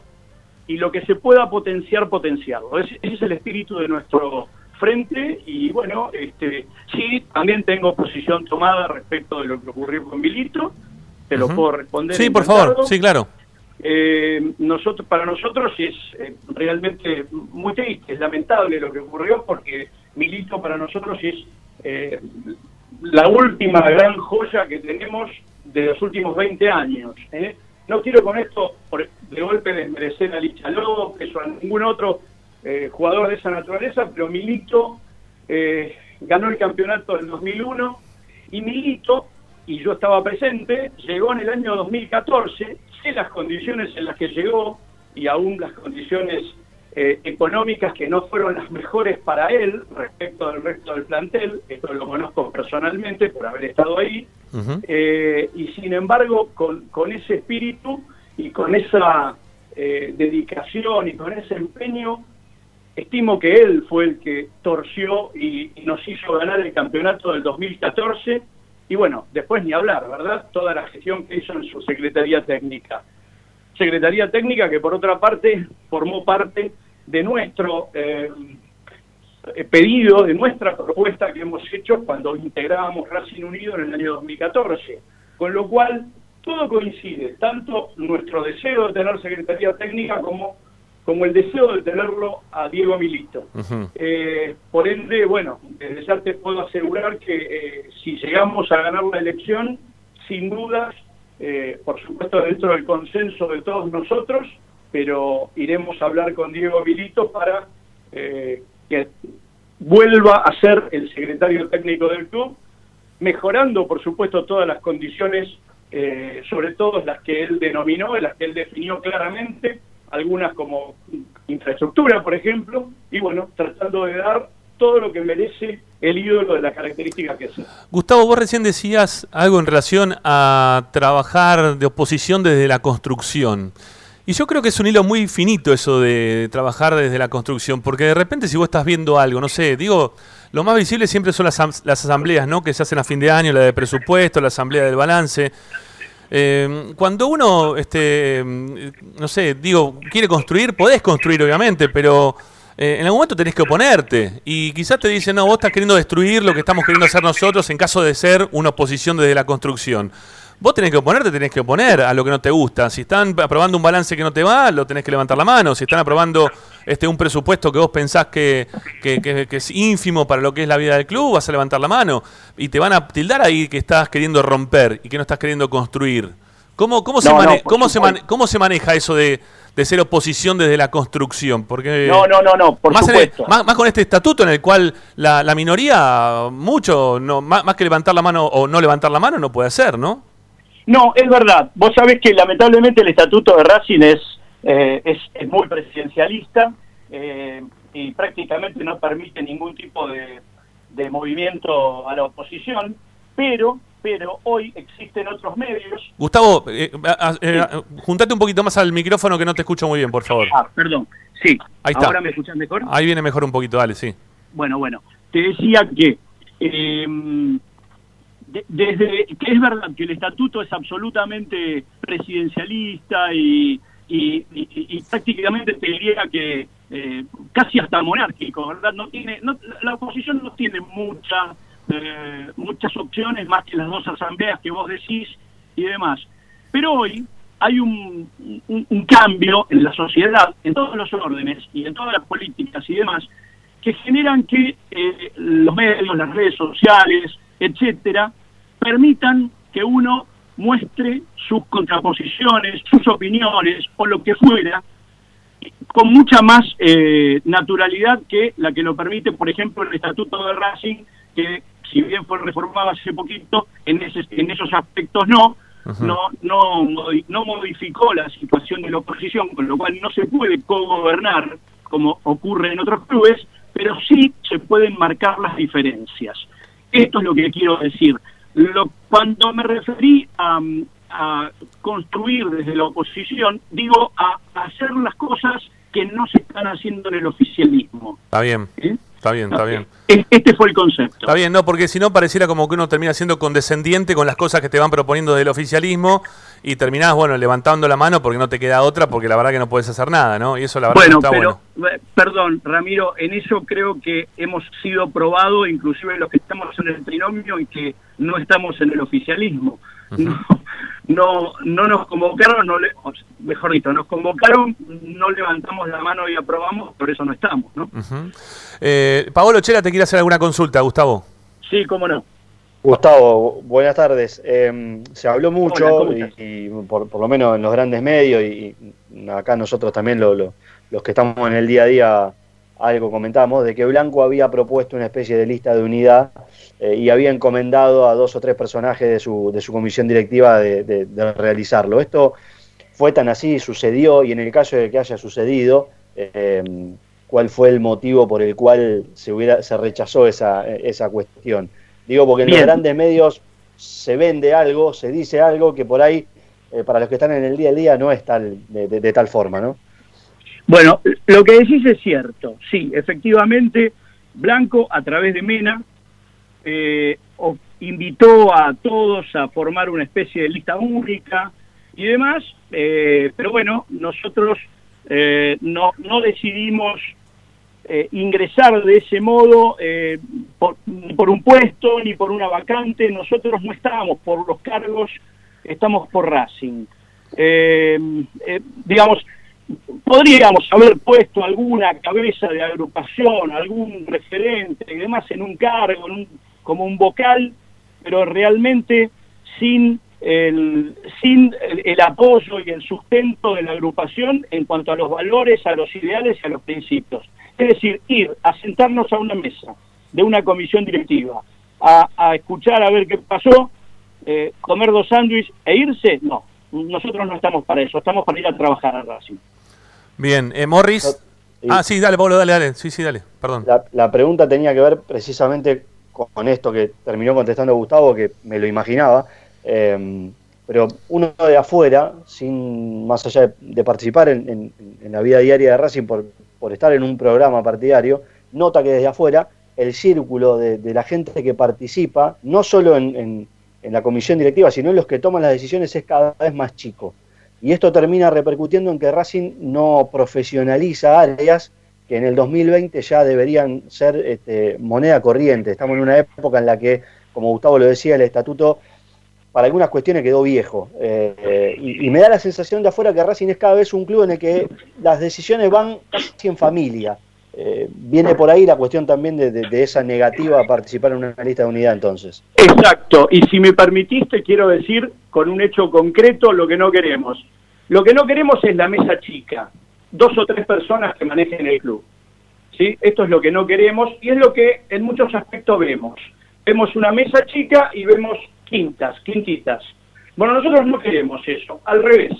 Lo que pretendemos es que nuestros jóvenes y nuestras eh, nuestra gente y todo aquel que no sea nuestro, pero que venga con intenciones y demás, y si me permitís después te voy a dar un ejemplo de quién fue así, eh, venga, participe, se integre y que todo el club sea transparente. En este momento actual necesitamos que no solo la venta de Lautaro Martínez sea clara y esté en la página web del club, que todo esté en la página web del club, el presupuesto, los socios, absolutamente todo. Y respecto de la profesionalización, eso es lo que buscamos. A ver, por ejemplo, lo parafraseo a Diego Milito, ni más ni menos que eso. Dijo, no hay obras de infraestructura. Y sí, es verdad. Pero pregunto en este momento, ¿quién es el ingeniero o el arquitecto que está al frente de infraestructura de la comisión directiva? Que yo sepa nadie. No, tienen, no tienen, tienen un arquitecto contratado externo, ¿no? De, de lo que es eh, la comisión directiva. O sea, pusieron un arquitecto, están pagando un arquitecto. Estoy de acuerdo, pero eh, me gustaría que tengamos alguien que sea de Racing y lo haga con la vocación que lo hicimos los dirigentes, que teníamos distintas responsabilidades en su momento y las cumplimos sin lugar a dudas y sin depender de un empleado, sí, por más jerárquico que sea. ¿Correcto? Es decir, es distinto cuando el dueño maneja la cosa que cuando la maneja un empleado. Es absolutamente cierto. Bueno, eh, esta es un poquito nuestra opinión. Queremos profesionalizar, es decir, que nuestros propios cuadros, que sí tenemos con los títulos respectivos como para ejercer en cada área, lo hagan. Bien. Y, y perdón, y si vos me permitís, eh, quiero dar un ejemplo de lo que estoy diciendo para que no sea simplemente un, un, un- un monólogo mío y, y- y nada más que No, eso. está bien, dale. Te cuento, eh, en el año 2014, o antes, en el 2013, a fines del 2013, yo estaba en la comisión directiva y estaba a cargo del colegio, como vos dijiste. Y de golpe llegó una persona a la que conocía, pero la conocía más de la cancha o, o demás, este, y, y- y me trajo un proyecto. El proyecto era de la agrupación Racing Cambia. El, el proyecto se trataba nada menos que de la Academia de Dirigentes. Y el que dijo, yo vengo, participo, lo hago, entregó todo, dio su, eh, su, su tiempo, su empeño, su esfuerzo, y salió de manera elogiosa por todos lados y por todos los medios, fue nada menos que Martín Navarro, Es verdad. nuestro hoy candidato a presidente. Me recuerdo eso, sí, es verdad. Sí, sí. Exactamente. Y yo la verdad que tuve, primero, como te estoy, como estoy pregonando, le abrí las puertas del club. ¿sí? Le permití, lo llevé a comisión directiva al tema, dije, señores, voy a abrir el colegio y se lo voy a dar a la academia de dirigentes. Así fue y fue un éxito. Sí, sí, Luego, lamentablemente, se, se distorsionó. Un éxito inclusive con otros clubes, ¿eh? Porque vinieron personas de otros clubes, historiadores, periodistas, fue muy interesante. Eh, bueno, ese fue Martín Navarro, nuestro candidato a presidente. Por eso cuando decimos queremos incorporar a la gente que venga, que nos dé sus ideas, que aporte lo que sabe, lo que puede, cada uno en lo suyo. Todo vale, todo suma y nosotros los queremos. Bueno, eh, Morris Ayat, también te quiero hacer una consulta. Morris. Morris, ¿cómo estás? Muy bien, Gustavo, el gusto de Gusto de escucharte. Y a mí me queda otra duda, y te la canto, digamos, directamente. Sabemos que el oficialismo está fuerte, y yo veo que hay tres listas. ¿Existe la posibilidad de formar una oposición constructiva y, digamos, no sé de qué manera ustedes pueden manejar para que vaya solamente una lista contra el oficialismo? ¿Es difícil en Racing? Eh, En este momento te diría que no, que es imposible eso, que ocurra. Habida cuenta de que estuvo todo el periodo de la comisión electoral en, el que se pudieron eh, elaborar todo este tipo de propuestas y desafortunadamente no se llegó a eso, no solo eso, se llega a tener cuatro listas. Eh, en fin, eh, esto me retrotraigo a lo que hablábamos antes de- del pedido del oficialismo de incorporar, pero bueno, fue el pedido de incorporar más desde el punto de vista del político, con el, el voto en la silla o en el cargo, que con la idea, la agrupación, el proyecto de trabajo y las ganas de trabajar que tenemos. Por eso dijimos no. Bien, bien, sí, no, la, la verdad que a mí también me sorprendió antes, ¿no? Obviamente hoy no se puede porque ya están cerradas todas las listas. Exacto. Pe- Pero, pero me, sor- me sorprendió que en su momento no, no hayan este, podido quizás ponerse de acuerdo algunos más. A ver, sabiendo también la interna de, dentro de lo que es el club, eh, uno puede terminar entendiendo el por qué con algunos sí o algunos no. Pero que terminen siendo cuatro listas me pareció este, un poco mucho. Paola, vos te queda una, una consulta más antes, ¿no? Habías pedido también ahí la, levantado Sí, la mano. un- una, una más, digo, porque en, estos tiempos, después de lo de hoy, hablar de, de aislamiento es medio anecdótico, pero eh, no, ha- no se ha podido desarrollar la campaña como naturalmente se hubiera dado eh, si, si tuviéramos la posibilidad de a- aquellas reuniones que, que se hacían con los socios eh, y demás. ¿Cómo se las ingeniaron y cómo se las van a seguir ingeniando para seguir llegando al socio, seguir comunicando, persuadirlo para que vaya a votar en el caso de que las elecciones se hagan? Sobre todo teniendo en cuenta que van contra el caballito de batalla, esto no es por eh, tirar abajo la- las candidaturas de los demás, pero la realidad es que el oficialismo en Racing tiene hoy eh, una posición muy fuerte y, los que vienen de atrás tienen que combatir, no solamente con eso, sino con la, in- la imposibilidad de, de- reunir a los socios para explicarle cara a cara lo que quieren hacer con el club, ¿no? Sí, por supuesto. La verdad que tenés razón, es un desafío muy grande y aparte estamos peleando contra un gigante, porque es un gigante que está llevando los laureles de haber podido estabilizar el club, lo cual no es menor y es verdad y es un acierto, ¿correcto? Ahora bien, ¿qué pasa? Eh, las personas más jóvenes, eh, perdón, las- las personas más grandes noso- como los de mi edad, por ejemplo, bueno, que festejábamos que, que, que Racing este, si iba ganando 3 a 0 y después le empataban, empa- festejábamos el 3 a 3 y no y no que no y, decíamos por suerte no perdimos 4 a 3. Este, bueno, las personas más grandes tenemos un- una visión distinta y entonces, si uno no está en el club, bueno, cree que está todo perfecto y todo bien estabilizado y con esa estabilización eh, cree que es suficiente. Pero las personas jóvenes eh, quieren más, eh, ya, ya- no se acostumbran a festejar un corner como lo festejábamos nosotros antes. Y estoy haciendo eh, una metáfora bastante eh, agresiva, pero es la verdad. Antes festejábamos un corner, festejábamos un empate. Bueno, esta camada nueva de, jóvenes, no, está- ya creció con campeonatos, quiere campeonatos, quiere presencia en copas internacionales. Tiene otra exigencia. Bueno, eso es- eso es a lo que buscamos, eso es a lo que vamos, pero para eso se requiere una profesionalización. Ahora bien, respondiendo a lo tuyo, te cuento que esos jóvenes se están, interiori- se están este, interiorizando y nos están contactando eh, y, y bueno, y, y les interesa mucho nuestra propuesta. Eh, no sé si será por una cuestión eh, de edad, porque eh, en realidad, fíjate que nosotros apostamos a eso, apostamos a un candidato joven que tiene 42 años, que es Tincho, o sea que existe un recambio generacional y, y apostamos con ello, pero lo estamos eh, sosteniendo entre dos pilares de personas mayores con experiencia. Una soy yo y el otro es eh, ni más ni menos que Hugo Canela, que ya estuvo en la comisión fiscalizadora Sí, ya trabajó. y, que, y, y- y del cual solo nos queda decir que es una persona intachable y honorosa, eh, or- eh, y, de un honor enorme. Sí. Entonces, este, y, y bueno, vamos a seguir hablando de Hugo, pero creo que lo conocemos todos los que estamos en el, en el mundo de Racing. Él llegó con Racing Unido y se quedó con el Racing Unido y con las agrupaciones originales. Y cuando tuvo que ser oposición, fue oposición desde la comisión fiscalizadora en minoría, que es lo más difícil que hay. Así que este, el mejor de los reconocimientos. Bueno, este trinomio que hemos logrado, creemos, eh, perdón si, si yo no, no debería decirlo, pero creo que es el mejor de los trinomios que se puede presentar en este momento. Y si no, y si no le decís vos, ¿quién lo va a decir, Gustavo?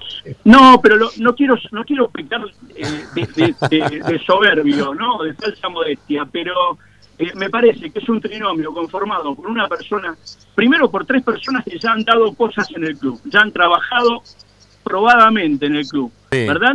Pero a ver, pero a ver, para- perdóname, Gustavo, pero viste que ahora con todo este tema de Milito pareciera como que se abrió otro otras posibilidades para los que pensaban pelear para el segundo puesto, ¿no? Con todo lo que pasó desde el fin de semana hasta ahora y con todo lo que viene ocurriendo, también con los resultados, que muchas veces la pelota termina teniendo una injerencia muy importante en la definición de, de los socios cuando tienen que ir a elegir. Claro. Eh, ustedes armaron un trinomio pensando que iban a salir primero o armaron un trinomio pensando que, bueno, vamos a salir segundo y los asambleístas, los primeros asambleístas son los que queremos meter este como más importante porque sabemos que van a entrar ellos y no nosotros. De- la- decime si ustedes pensaban eh, en, un, en un trinomio ganador real. No desconozco de la capacidad de ninguno de ustedes. ¿eh?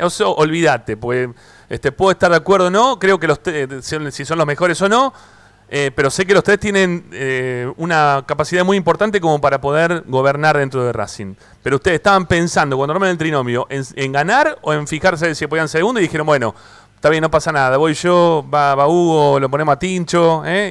y, y, salí- y busquemos el segundo puesto. Mirá, si hubiese sido así, yo estoy seguro que no estaba. Ah, mirá. ¿eh? Eh, no, no, no, por supuesto, no tengo la garantía de poder captar el voto de, todas las personas, porque aparte no todos me conocen y demás, pero, pero sí no voy a permitir empeñar mi buen nombre y mi trabajo en Racing pa- para ir en un cargo, para figurar o para estar en un cartel. Sinceramente no, al contrario, voy a Racing a trabajar, como lo hice en otras oportunidades, y, y bueno, y, y ese es el concepto que tuve yo, y, y bajo ese concepto puse mi condición eh, en, en- en las, en las agrupaciones cuando me pidieron estar presente. Eh, te, hago la, te hago la última, Gustavo, y, no, y Sí, no- ya casi no tenemos más tiempo. Perdón, Morri, si te queda alguna más, pero eh, una... Una un- cortita, la Bueno, dale, a La ver, mía dale. es cortita. A ver, dale. La mía es cortita. ¿Qué te convendría? ¿Votar ahora o en marzo? Eh, yo creo que votar ahora, el 20 de diciembre, y no, te, no, busco la palabra convendría, digo, sería bueno para Racing. ¿Por qué? Porque despejaría el camino y encauzaría las cosas para arrancar desde el primero de enero como corresponde, con, eh, con, todo, con todo el- presupuesto, el plan, el programa, publicarlo y llevarlo a la, a la- la realidad. Ujú. Bueno, eh, Gustavo, eh, ya está, listo, porque no, no tenemos, nos queda una tanda todavía por hacer y lo tenemos a Licha todavía con, mucha gustes a información. tu disposición. Y la verdad que nos quedaron varias, varias preguntas por hacerte, pero bueno, de acá durante este mes seguramente tengamos la chance de, de volver a hablar con, con vos y quizás también con el resto del trinomio. El lunes va a empezar un programa nuevo acá en, en la radio que lo voy a estar conduciendo hablando de, de las elecciones de Racing. Así que nada, seguramente va a haber nuevamente alguna oportunidad. Te mando un abrazo grande, gracias. Otro, un abrazo muy grande para todos. Eh, eh, me, me alegra poder volverte a escuchar después de tanto tiempo. ¿eh? Gracias, igualmente. Chau, chau, Gustavo, hasta luego. Bueno, Gustavo Ledeur, eh, candidato a vicepresidente por el Frente por estos colores. Eh, yo creo que es un primer, si se quiere, pantallazo que le podemos dar a la gente, porque empezamos recién hoy eh, a hablar, estamos en, en horas decisivas a ver si se van a realizar las elecciones o no.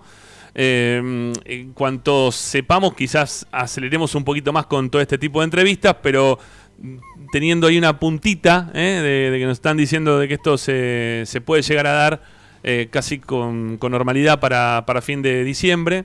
Eh, ya empezamos a acelerar y bueno, hoy empezamos con Gustavo Ledeur. Eh, mañana vamos a continuar también, mañana tenemos a, a una entrevista más. Lo tenemos también ahí Alberto Espineta por, por otra de las agrupaciones que, que van a estar, por la agrupación ACADE, eh, que también se va a presentar a- como candidato a, presidente de las próximas elecciones. Bueno, Tanda, la última, y Licha con la información, ¿eh? con la información que se viene de cara al partido con Unión. No sé, ¿qué va a hacer el técnico con Unión? ¿Qué, va a jugar? ¿Me, está, ¿Me va a convocar a mí? ¿Qué va a hacer? No sé, no, no tengo idea. Bueno, ahora lo vamos a escuchar a Licha, ahí venimos, dale.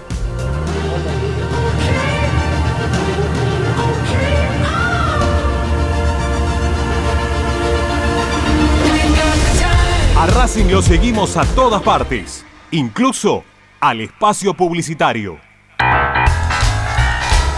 Si necesitas soluciones, no lo dudes más. Vení a Ferretería Voltac. Desde siempre te ofrecemos la mayor variedad de productos con el mejor precio del mercado. Ferretería Voltac. Visítanos en Ramón Falcón 2217. Ya lo sabés, Voltac lo tiene todo.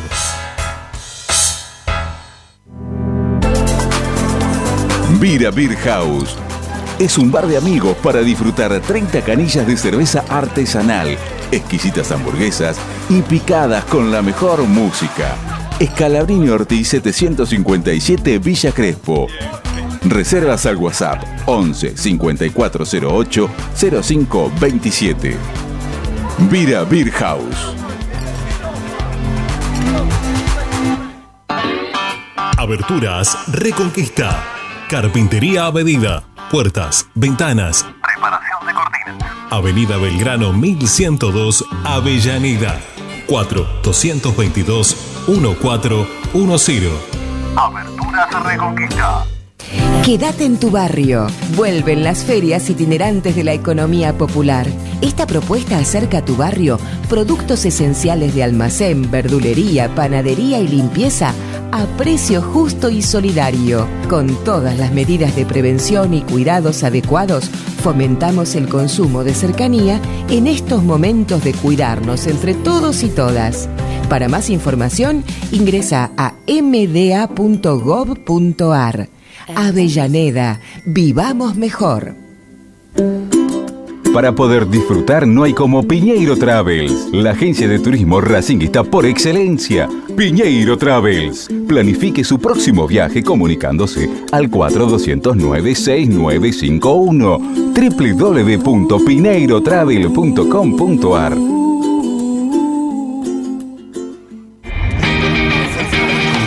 Argencraft Sociedad Anónima, fábrica de envases y complementos de cartón corrugado. Visita nuestra web argencraftsa.com. Teléfono 5225-9039. Ventas arroba argencraftsa.com. Laboratorio Óptico Batilana. Profesionales al servicio de su salud visual. Anteojos recetados, lentes de contacto, prótesis oculares y anteojos para maculopatía. Avenida Pueyrredón 1095, Barrio Norte y sus sucursales en Capital Federal y Gran Buenos Aires. Laboratorio Óptico Batilana www.opticabatilana.com.ar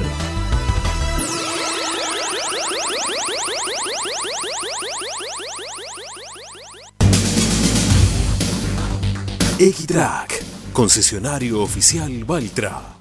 Tractores, motores y repuestos. Visítanos en nuestra sucursal Luján, ruta 5, kilómetro 86 y medio. 0 23 23 42 91 95 www.equitrack.com.ar Equitrack Seguimos con tu misma pasión. Fin de espacio publicitario. Presenta Benegón y Hermanos Sociedad Anónima. Empresa líder en excavaciones, demoliciones, movimiento de suelos y alquiler de maquinarias. Benegón y Hermanos. Lascano 4747 Capital. 4639-2789 www.benegonihermanos.com.ar Estás escuchando Esperanza Racingista, el programa de Racing. Un clásico para el hincha de Racing.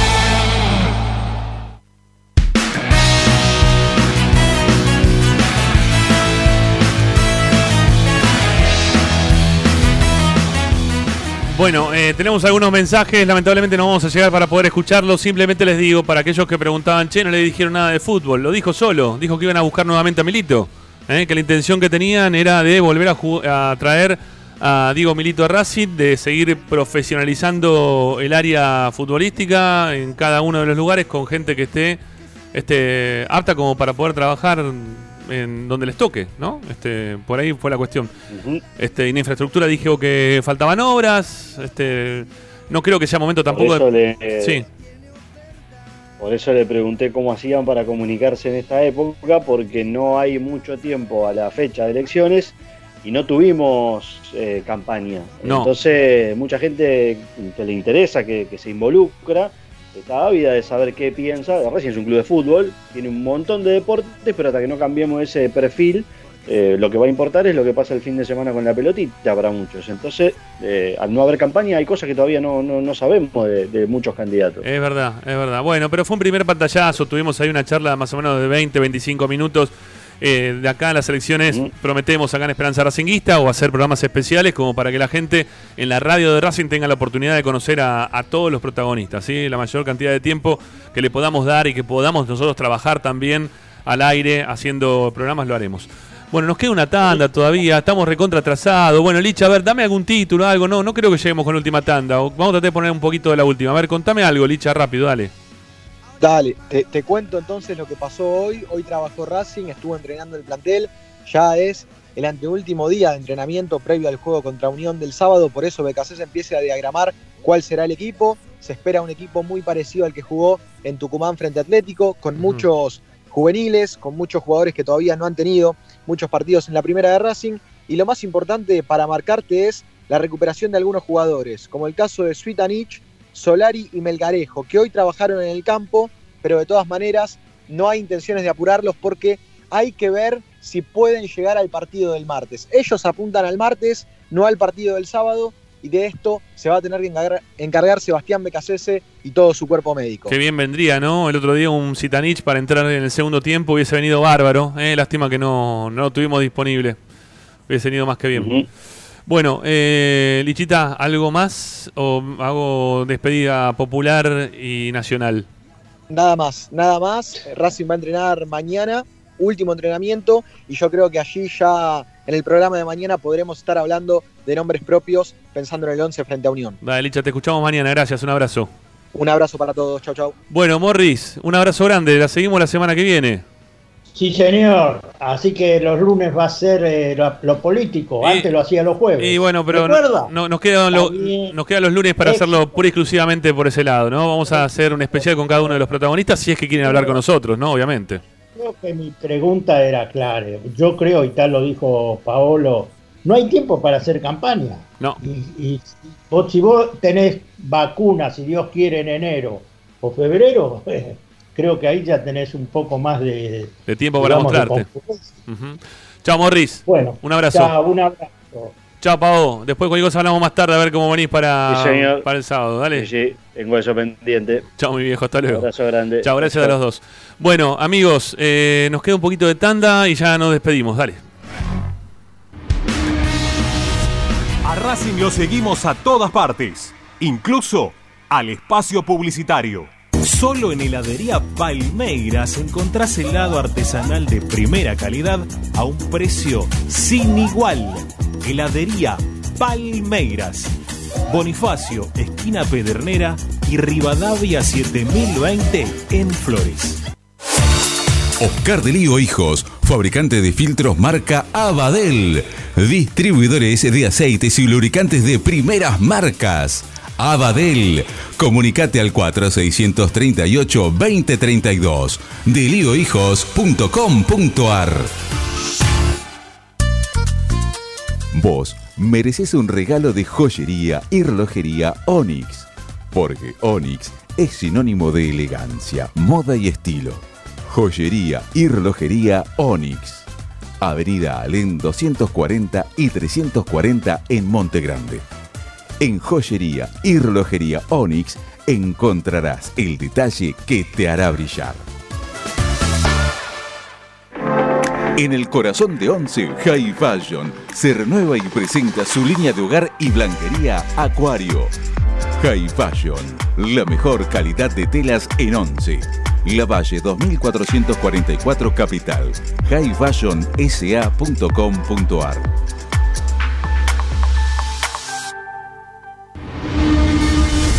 Seguimos con tu misma pasión. Fin de espacio publicitario. Quédate en Racing 24. Ya comienza la noche de Racing. Estás escuchando Esperanza Racingista, el programa de Racing. Con la conducción de Ramiro Gregorio.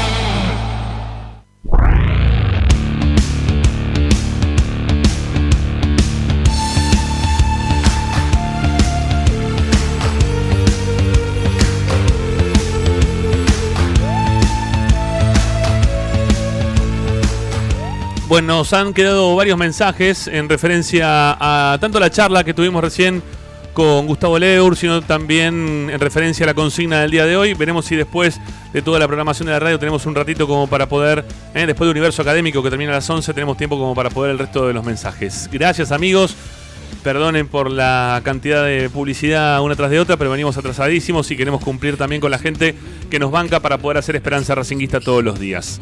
Gracias por la compañía. Volvemos mañana, 18 y un cachito, con nuestra esperanza racinguista de siempre. Chau, chau.